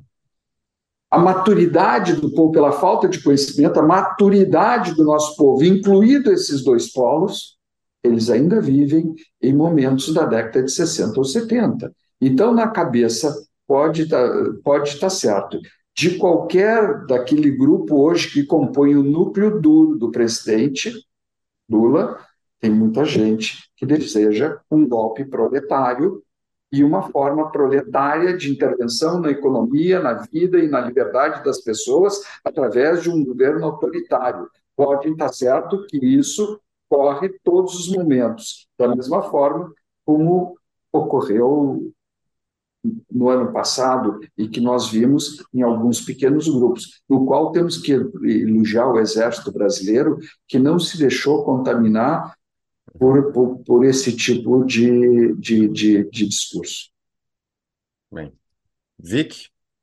Ah, tô com o Smith, eu acho que o risco ele sempre existe, assim. É, até acho que quando eu estava no ensino médio, assisti um filme, uh, A Onda, uh, que é um filme bem bacana, e, e fala justamente, é justamente essa pergunta do filme, né? Se correria o risco de existir novamente um movimento nazista na Alemanha. Uh, e aí o professor de sociologia, ele começa a fazer um experimento com, com uma turma, que, que acha que a turma toda respondeu que claro que não, porque eles teriam aprendido com, com com o passado, com a história, e que isso jamais voltaria a se repetir em um país como a Alemanha. E aí ele começa esse experimento com a turma, é, e o final, assim, é bem, é bem trágico, uh, porque eles acabam virando todos quase uh, pequenos nazistas ali no, no seu grupo, né? Uh, então, acho que o grupo, o, o risco ele sempre existe, principalmente aqui, não só no Brasil, mas na América Latina, que eu acho que a gente tem é, um certo apego por populismos e autoritarismos. Acho que por essa questão do que o Smith trouxe da falta de, de maturidade, de achar que sempre o Estado é quem vai resolver todos os problemas do mundo. Então, a gente, a gente tem essa visão muito paternalista, né? É, e, e isso acho que contribui também para que o Estado se enche, se enche, se enche a, a ponto de propiciar uh, esses governos ditatoriais, seja de um lado, seja de outro, como o Smith colocou. Acho que a ameaça é do autoritarismo, né, e não da direita ou da esquerda. Uh, então, vejo sim uh, o, o risco. No entanto, apesar da gente né, sempre achar que é, o problema é com o vizinho, não conosco. Acho que a América Latina passa por um momento terrível, assim, é, como um todo, mas eu, eu tô para te dizer que vai acontecer a mesma coisa do ciclo de, de alguns anos atrás, que a, a reviravolta começou pela Argentina. Então, hum. quando vai se dar elegeu. Milley? É, não sei se Milley, mas uh, acho que tem bons candidatos e, e acho que com certeza não não volta a se repetir ali a, a esquerda, né? Os, os Kirchner deixarão o poder, Fernandes também. E aí é, acho que isso é, pode ser um fator de impulsão para que se comece uma renovação uh, na América Latina como um todo. Vamos ver. Tomara, assim. Legal. Legal. Nós acabamos de gravar um episódio. Uh, quando esse episódio for ao ar, ele já terá ido ao ar também que é sobre o livro A Grande Degeneração, do Neil Ferguson. E este livro, uh, ah, para quem já ouviu o episódio, vou contar um spoilerzinho do fim do episódio. Uh, ah, para quem não ouviu, ouça, porque tem bastante conteúdo no, no decorrer do episódio. Uh, fala muito sobre o envolvimento das pessoas na sua comunidade. Né? Essa é uma das sacadas que ele dá no livro, o envolvimento das pessoas com aquilo que, que os está na volta. Vocês, tanto o Smith lá no início quanto a Vicky agora, uh, poderiam tranquilamente saírem do Brasil. Vocês poderiam sair do Brasil e tocar sua vida em outro lugar. Né? Não, não, não teriam por que ficar no Brasil. E Mas vocês estão aí, metendo a mão na massa e tentando melhorar a nossa pátria amada. Uh, o que que por que acreditar no Brasil? Por que, por que esse esforço de levar o liberalismo para o Brasil? Não seria mais fácil, mais individualista? Vocês correrem daí e tocar a sua vida em outro lugar, que nem eu fiz. Não, não, eu ainda sigo investindo no Brasil, sigo investindo na melhoria da minha pátria amada, que a minha família toda, toda, toda mora aí. Mas por que que vocês não abandonam? Por que vocês seguem na, na peleia? Eu acho que isso faz parte de um processo cultural de. É, é, perdão, vou começar até de forma errada. Nós temos uma baixa estima terrível no nosso país. Todas as histórias começam com um anti-herói. Né? É, essa capacidade de avacalhação, de origem da nossa própria história, dos nossos próprios valores, que está presente em todos os aspectos. Né? É, nós só enxergamos defeitos, né? E talvez, é, talvez esse tenha sido um dos pontos muito de excelência que o presidente Bolsonaro fez, resgatar um pouco do valor da pátria, resgatar um pouco o valor da terra, o valor da, da, da estrutura. É, eu acho que tem muito valor isso. Tá? É, enfim, mas Apesar dessa avacalhação permanente que nós fazemos cultural dos nossos próprios valores durante muito tempo, nós temos na conjugação da nossa imigração com o sangue português, que todos nós serve de piada e serve de ridicularização, ou do lado, ou pela falta eh, de conhecimento deles, eles souberam criar uma amálgama, eles souberam criar uma amálgama em que nos faz, vamos dizer assim, ter mais ah, apreço pela terra do que os nossos irmãos de origem ah, espanhola, né, de cultura espanhola. É fácil um argentino e é, um uruguaio, para todos os demais, para um colombiano, venezuelano e outros tantos, ir para os Estados Unidos, para Miami e outros lugares, do que um brasileiro lá. Eu vejo empresários nossos, quase todos os amigos que eu tenho lá fora, todos eles, nesses outros países, já com o pé lá fora. E eu vejo quase nenhum, e eu passei aí, a semana que eu passei agora no Uruguai, que eu falei, encontrei diversos e nenhum querendo se movimentar e fincando suas bandeiras, é, preocupados, fincando suas bandeiras de vínculo com o país. Eu acho que essa estrutura que nós temos tem valores que a gente ainda não reconhece que vão ser reconhecidos mais forma, em presente futuro. Então, uh, uh, nenhum de nós, eu não, não, não vejo vontade de sair. A gente quer é, é, melhorar. A maior parte não sabe como fazer. A maior parte talvez não tenha informação suficiente de como fazer. Mas a, a dor ensina, Gemeia todos nós vamos aprender. Como bem falou a, Vicky, é, esse movimento é, é, da Argentina, que volta e meia, os argentinos sempre dizem que começam por eles, né? não sei se começa por nós, por eles, onde é que é o ciclo, mas é verdade, onde começa a pegar um, depois o outro, o outro, o outro, volta um ou outro, vai mostrar que essas, esses soluços de intervencionistas ainda acreditando, vamos dizer assim, em, em líderes, em coronéis latino-americanos, né, uh, uh, tentando desenvolver e trazendo a, a, a, prometendo a prosperidade, trazendo a miséria, está se esgotando cada vez mais por falta do que distribuir. Então, é, eu acredito que o caminho, o viés é exatamente esse mesmo que a Vitória colocou. Vic? É, no meu, no meu caso, ah, eu sempre quis, assim, na adolescência, assim, sempre tive a ideia de morar fora, tá? Ah, morar nos Estados Unidos, enfim, fazer o, o, a faculdade ali. É, por uma questão de azar mesmo, que eu estourei os ligamentos do joelho acabei não indo. E fiquei aqui, e eu acho que o clique de querer ficar no Brasil deu-se justamente quando eu conheci as ideias liberais. É, e também quando eu comecei a viajar, ah, para vários lugares e perceber que em nenhum lugar eu me, sentia verdadeiramente em casa. E aí, talvez até por questão cultural, o lugar que eu me senti mais próximo foi justamente quando eu fui viajar para para Lisboa. Assim, foi o único que eu pensei, hum, talvez aqui. É, não sei se pela similaridade da arquitetura, se pela língua, o que que aconteceu, uh, mas foi o único lugar que eu fui que deu um cliquezinho assim, é, talvez aqui. Uh, mas acho que querer ficar no Brasil está muito ligado a, melhorar. Eu sou uma pessoa também que, que gosta de pegar problemas para resolver, então gosto de um desafio. É, acho que está muito ligado também com família, amigos, é, conexões que que são algo muito importante, né? E, e, tu não vai ter isso em outro lugar, pelo menos não nessa proporção, não nessa intensidade, né? Então, acho que são escolhas, às vezes escolhas muito pessoais mesmo, uh, mais do que profissionais ou, ou de ordem superior, uh, mas de querer estar perto da família, dos amigos, enfim. Muito bem. Não sei se uh, vocês já moraram fora, desculpe, assim, alguém já morou mais tempo fora? Eu o estou sentimento... um ano. Eu estou um ano. Um ano. Ok o sentimento de ser imigrante, ser um cara, a pátria, vamos dizer assim, é, é um sentimento que é duro. Quando a gente não tem opção, não tem opção, é uma salvação. Mas é, o Brasil tem opções.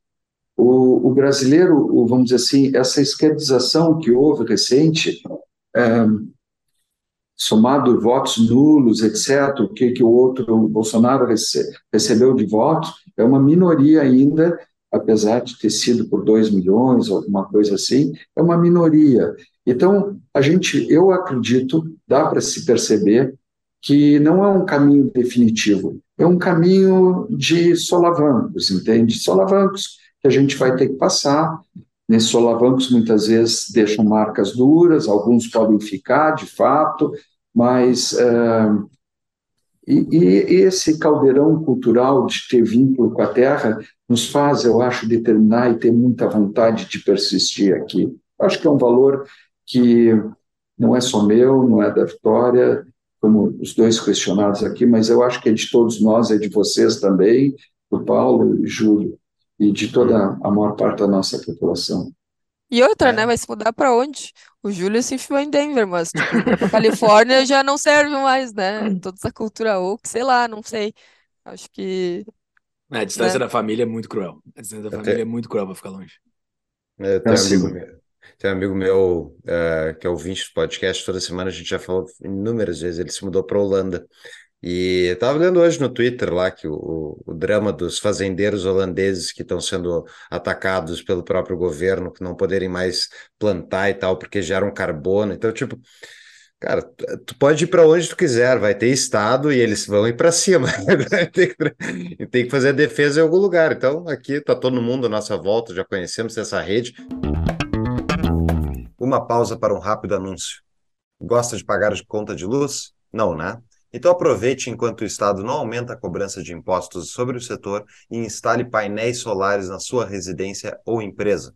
Com o produto elaborado pela Sunning Energia Solar, o investimento, uma vez financiado, é pago com a própria economia que ele gera. A Sunning Energia Solar tem seis anos de atuação neste mercado e centenas de indústrias e comércios no seu portfólio, como L'Occitane, BRF e o de Aço. A Sunning Energia Solar tem como objetivo trazer com segurança e qualidade o investimento mais rentável em energia solar para seus clientes. Saiba mais em tapadamãoinvisível.com.br barra solar. Voltamos ao nosso episódio. 35 anos de história, e daí desde o fórum. E eu quero uh, fazer aqui a pergunta de patrão, que a gente tem nossos patrões, contribuem um pouco a mais no nosso projeto, e podem fazer perguntas aos nossos, convidados. A primeira pergunta do Souzerano já foi respondida sobre como atingir o brasileiro médio com as ideias de liberdade, então eu vou fazer a segunda pergunta aqui, que é a do Cássio Siqueira. Defender a liberdade deveria ser algo desnecessário. Quem em sã consciência pode, afirma, pode afirmar ser contra a liberdade? Só que na prática as pessoas são a favor da liberdade, mas nessa experiência, então, portanto, né, nessa experiência de 35 anos, quais parecem ser as maiores barreiras à disseminação das ideias da liberdade? Vou começar pelo Smith, depois com a Vic. Eras isso. Cultural. Cultural. Nós aprendemos, nós aprendemos que através da escola, dos nossos professores, uh, das nossas religiões, que, que é através, vamos dizer assim, de alguém que esteja acima de nós, que efetivamente pode nos ensinar os melhores caminhos. Então, uh, nós temos que, aos poucos, trabalhar e mostrar com a abertura da cultura, com a abertura da, do conhecimento, todas as pessoas acabam, vamos dizer assim, o conhecimento é libertador, é libertador em tudo. Com o conhecimento, nós nos tornamos seguros. Não, o médico com o conhecimento, ele não precisa de uma de alguém para apoiar ele, ele sabe tomar iniciativa. O conhecimento é libertador. Nós temos que nós temos que trabalhar e investir na nossa cultura e libertar nossa cultura do Estado. O Estado não pode ser tutelador da nossa cultura. Essa é a forma mais rápida. O Estado tutelador é o Estado nazista, comunista, fascista. Esse é o Estado tutelador que ordena. Né? Então, nós temos que libertar isso. Né? Então, uh, eu, eu acredito que esse é o caminho mais rápido, permanente. Né? E finalizando, é o seguinte: quase todo autoritário, ele, ele quer para ele a liberdade absoluta, absoluta, sem regra, sem limite. Eu sou autoritário sem limite, porque eu sei mais do que os demais. A minha opinião é melhor que a dos demais, mas eu quero impor aos outros limites. Então, nós temos que aprender também nesse processo cultural consistência, a palavra consistência. E a primeira consistência é o seguinte: eu não posso desejar para o outro mais ou menos do que eu desejo para mim. Pelo menos dentro da estrutura moral e ética, eu não posso fazer isso. Tudo bem. Vicky? Eu vou dar um passinho atrás. Eu discordo um pouco da premissa da pergunta, tá? Uh, eu não acho que liberdade seja algo absoluto né? Ela precisa estar contextualizada no tempo, no, no ambiente, e ela pode sim significar diferentes coisas para diferentes pessoas. Uh, então, eu não sei se, se, se, a, se a premissa de que quem irá se opor à liberdade em ser consciência é válida. meu primeiro comentário seria esse, né? A gente teve até. Uh, esses tempos a gente teve um seminário de E com a professora Marise Chons, sei que vocês já gravaram vários episódios com ela, e ela trouxe isso, né? É, quando vocês falam, tipo, que não consegue discutir com um amigo esquerdista e tal, é, vocês não podem partir da mesma premissa, uh, achar que ele está partindo da mesma premissa que vocês, tipo, vocês têm conceitos, bases completamente diferentes, né? Então, muitas vezes, é, a liberdade para o outro não é exatamente o que significa para nós liberais, é, e por isso, não sei se a pergunta é, vai exatamente por aí, mas Uh, qual era a segunda parte? A segunda era. Liberdade uh, mas. Qual é, quais parecem ser as maiores barreiras à disseminação das ideias da liberdade? Eu acho que uma uh, essa, tu reconhecer uh, que a tua visão de mundo não necessariamente é a visão de mundo de todos, é, e, e sempre pelo mesmo approach, quando na, na realidade tu tem que talvez tentar é, entender um pouco a base do outro para conseguir atingir o teu objetivo de comunicar com ele, porque senão é que nem o, o Smith falou, tu não consegue é, chegar na pessoa, né? Uh, eu acho que entender também que tem determinadas pessoas que a gente não vai alcançar. Então, dependendo da, da visão de mundo que o cara já tem ali, tchê, não vai conseguir, entendeu? Tu não vai conquistar o coração e mentes de todos. Então, uh, acho que admitir isso. Uh, e acho que o que o Smith falou também, de, de tentar ser um pouco menos intelectualizado, mexer um pouco mais com emoções, uh, mexer com o dia a dia dos problemas da pessoa. Né? Então, por exemplo, tem um debate que os liberais muitas vezes entram, né? Ah, o, o problema não é a desigualdade, é a pobreza. Tá, ok. Economicamente até pode estar correto. Agora, se a pessoa está te dizendo que para ela a desigualdade é um problema, Tu vai, Uhum. tu acha que tu vai disseminar a tua ideia dizendo que não, que ela tá errada?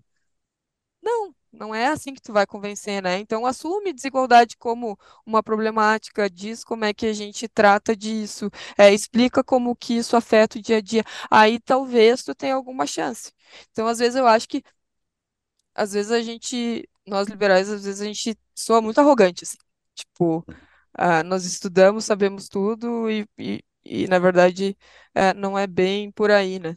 Até acabei fazendo um pouco isso agora, tentando quebrar a premissa do, do patrão Certo. aí, peço desculpas, mas, mas é um pouco isso, sabe? A gente sempre vai para esse lado mais intelectualizado, ao invés de ah, tentar acessar de fato o que que a pessoa está querendo com aquilo, né? Dizer, e construir, enfim. Essa tua resposta aí daria pra gente fazer um outro episódio, assim, de tanta coisa legal que tu falou no meio dessa tua resposta aí. Ah, mas o pessoal que está nos ouvindo, ah, nós temos uma partezinha do nosso público que é do Rio Grande do Sul, que é muito próximo do IEE, mas todos os que estão nos ouvindo, né, eu, eu clamo aqui por um call to action no fim do nosso episódio aqui, para fazer algo pela liberdade aonde você esteja, né? O que, que vocês acham assim que deveria fazer? Porque aos meus olhos tem várias coisas para se fazer. Ir até o Fórum da Liberdade é uma das coisas. Compre a sua Uhum. passagem hoje aqui, quando esse episódio for ao ar, vai estar algumas semanas antes. Compre a sua passagem, vá até o Fórum. Quem está no Rio Grande do Sul não tem que comprar passagem de avião, é só ir até Porto Alegre. Vá até o Fórum, compre o seu ingresso. Ah, também participar de outras coisas ao redor do Brasil que estejam, seja um membro da comunidade do Tapa, compre um, um curso da Marise, que tu acabou de citar, o curso da Marise, dizem que é sensacional, ouvir a Marise falar é muito bom.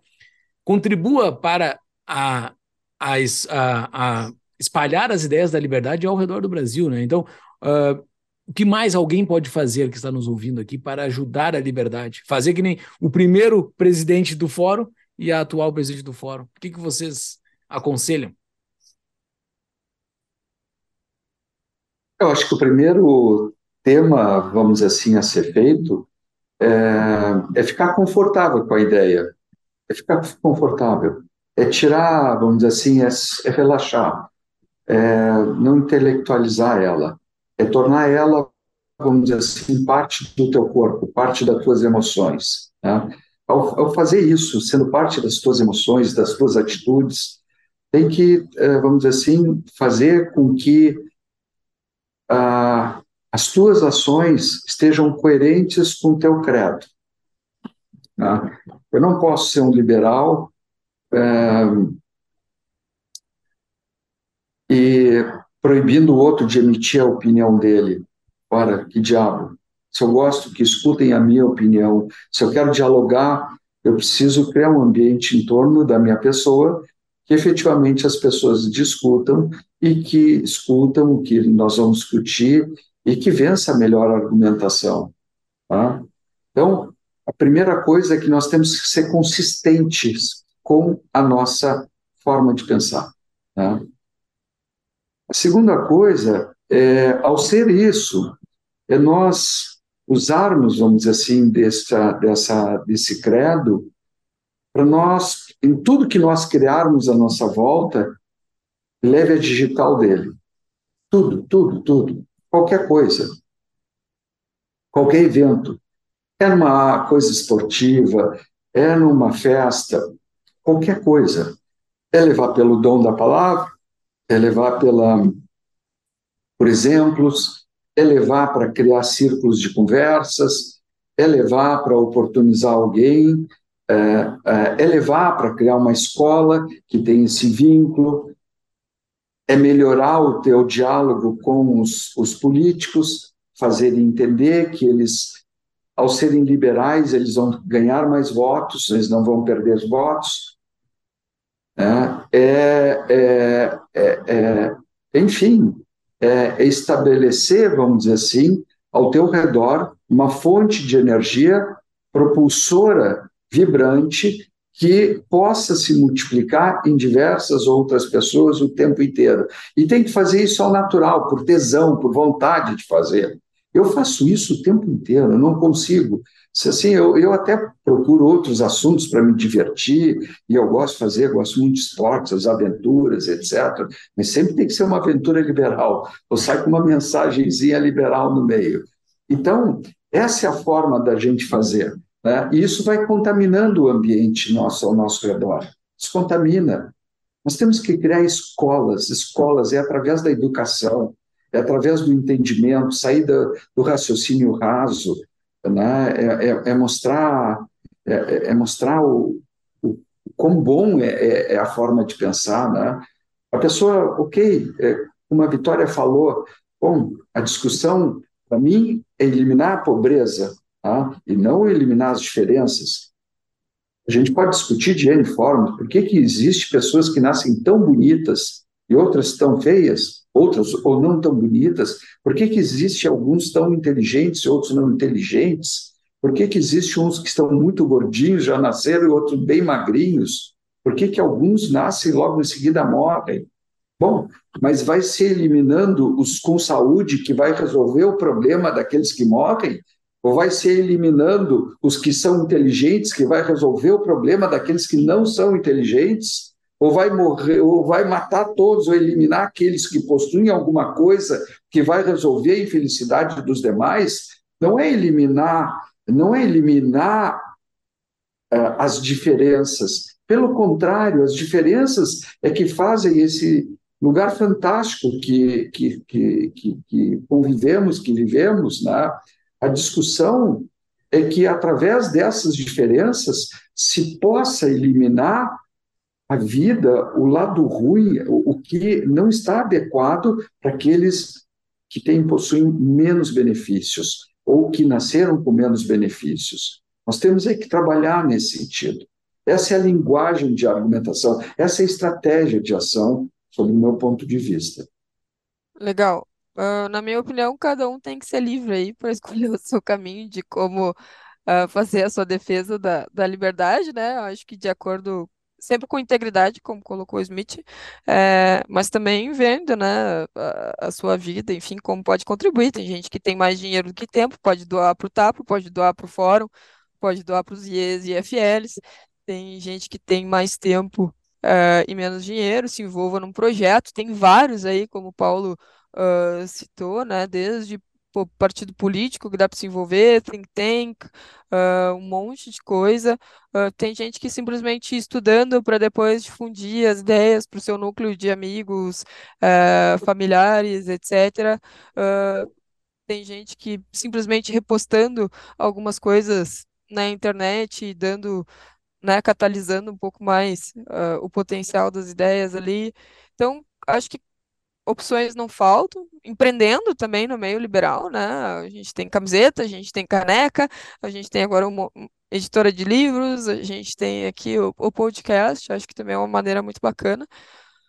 Enfim, alternativas não faltam. Acho que ninguém tem desculpa aí, se está realmente interessado em se envolver, em defender, acho que ninguém tem mais desculpa aí uh, para não fazer isso. Acho que passou a época do que os liberais cabiam numa Kombi, né? Que é uma analogia que sempre usam.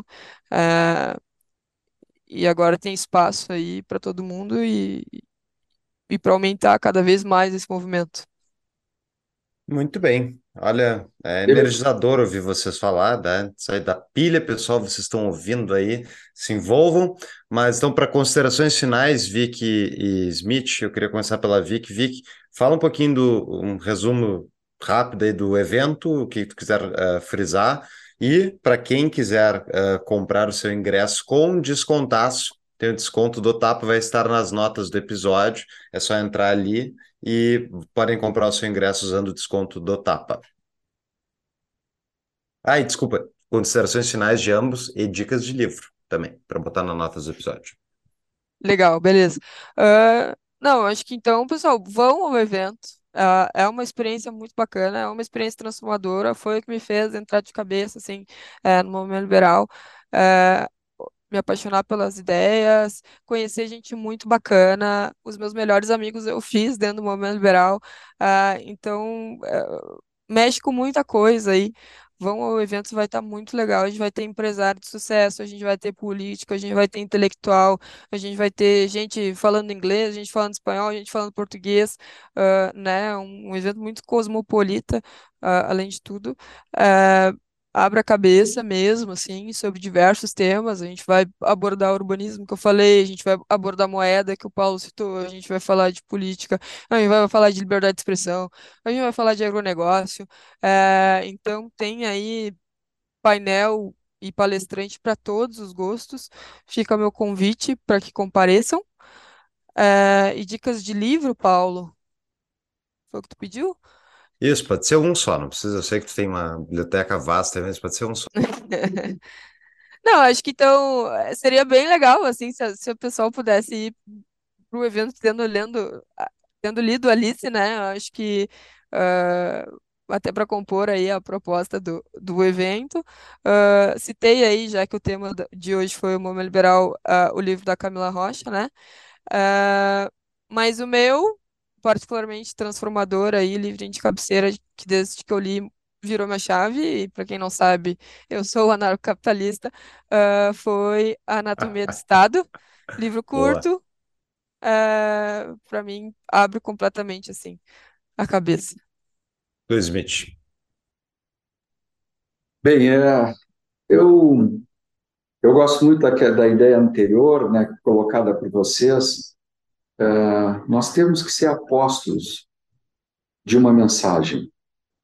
Então, faça como Paulo, olha o que ele está fazendo, faça como Júlio, criar um produto, estão desenvolvendo seu credo, trazendo oportunidade para que a gente que leve essa palavra para milhares de pessoas, né? faça como a Vitória, trabalhando e lutando já há muito tempo para também desenvolver, ensinar, fazer um fórum, atingir mais pessoas. Né? Nós temos que fazer isso. Nós temos que fazer uma revolução tá? é, é, é, de liberdade, de liberdade. Cada um pode colocar o nome que quiser. Talvez o, o nome mais mais afetuoso seja a liberdade, porque todos gostam. Muitas vezes ninguém, muitas vezes não gostam de conceder, mas todos gostam de ter liberdade. Então, isso que nós temos que ser, um apóstolo da liberdade, da liberdade no seu conceito, conceito amplo, né? E acho que essas, acho que essa é uma é, é uma preocupação que a gente poderia desenvolver de todos, né? É, em termos de livros, é, eu, enfim, eu estou imaginando, né, sugerido por ti, Paulo, é, talvez assim dividir é, muito mais no sentido, vamos dizer assim, lembrando livros que me ajudaram a compreender o liberalismo de forma muito fácil, né? eu, eu diria assim que, uh, sem nada de complexo, porque a gente tem falado o tempo inteiro nisso, né? tem um livro tão simples que eu li lá no início, que eu acho que ajuda tanto a gente compreender, né? que é o Economia numa Única Lição, né? Uh, eu acho que vale a pena ler, vale a pena colocar, ele é fácil, ele, ele, é básico, mas não é porque a gente vai ler porque a gente é básico, não, é porque é fácil, é divertido, é rápido, se compreende rápido, né? É um livro que eu queria sugerir, né? Uh, enfim, né? Depois, assim, em, em nível intermediário, para uma curiosidade maior, eu sou um apreciador do Hayek, e tem um livro bem legal dele, que serviu bastante como uma, num processo no segundo livro, que é o Caminho da Servidão, né? Ele é um, ele é um livro assim escrito num momento fantástico, ainda no final da guerra, com os movimentos, com o comunismo, nazismo, fascismo trabalhando, e ele ele mostra assim muito daquilo que a gente conversou aqui, né? É, é, é, eu acho que é bem legal esse livro para a gente ter uma ideia, né? E depois, uh, outro livro também que é fácil, digestivo e dá, é o Liberalismo do José Guilherme Melchior, hum. que eu acho que também ele dá uma forma, vamos dizer assim, é, de, de complementar, de, de, de, ferramentas interessantes e nos situa sobre um, um, mundo geral, vamos dizer assim, os movimentos e a compreensão, que eu diria assim, um, eh, gostosos, bons, que talvez muitos aqui que já liberais são, é, não estou falando nenhuma novidade, mas para aqueles que possuem uma curiosidade, gostariam, eu acho que seriam uma, boas leituras. Ótimas dicas. Muito bem, pessoal. Olha, muito bom falar com vocês. O liberalismo brasileiro uh, segue vivo e crescendo, e é graças ao esforço aí que vocês fizeram, fazem. E, pessoal, quem está nos ouvindo, Uh, fica a dica, vão para o evento, vai ter o painel lá do, do Tapa, o Espaço Tox, que a gente vai estar tá entrevistando pessoas no segundo, um segundo painel, um segundo painel, não, um segundo palco, né? então vai ter mais de um. E, pessoal, eu fico o convite, eu acho que era isso, Júlio? Era isso, muito obrigado, valeu por ter fundado isso tudo, Carlos, e valeu, Vic, por estar tocando isso e seguindo em frente. Isso aí, muito obrigado, pessoal. Eu Obrigada. que agradeço. Por favor, Vicky. Desculpa, Smith. Então, obrigada Não. também. Vou agradecer, boa noite. Foi um prazer estar aí com vocês hoje.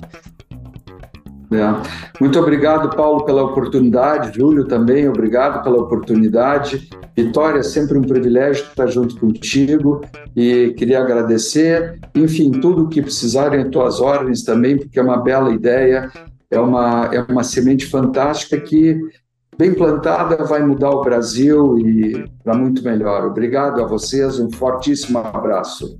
Até mais. Um abraço, pessoal. Um abraço.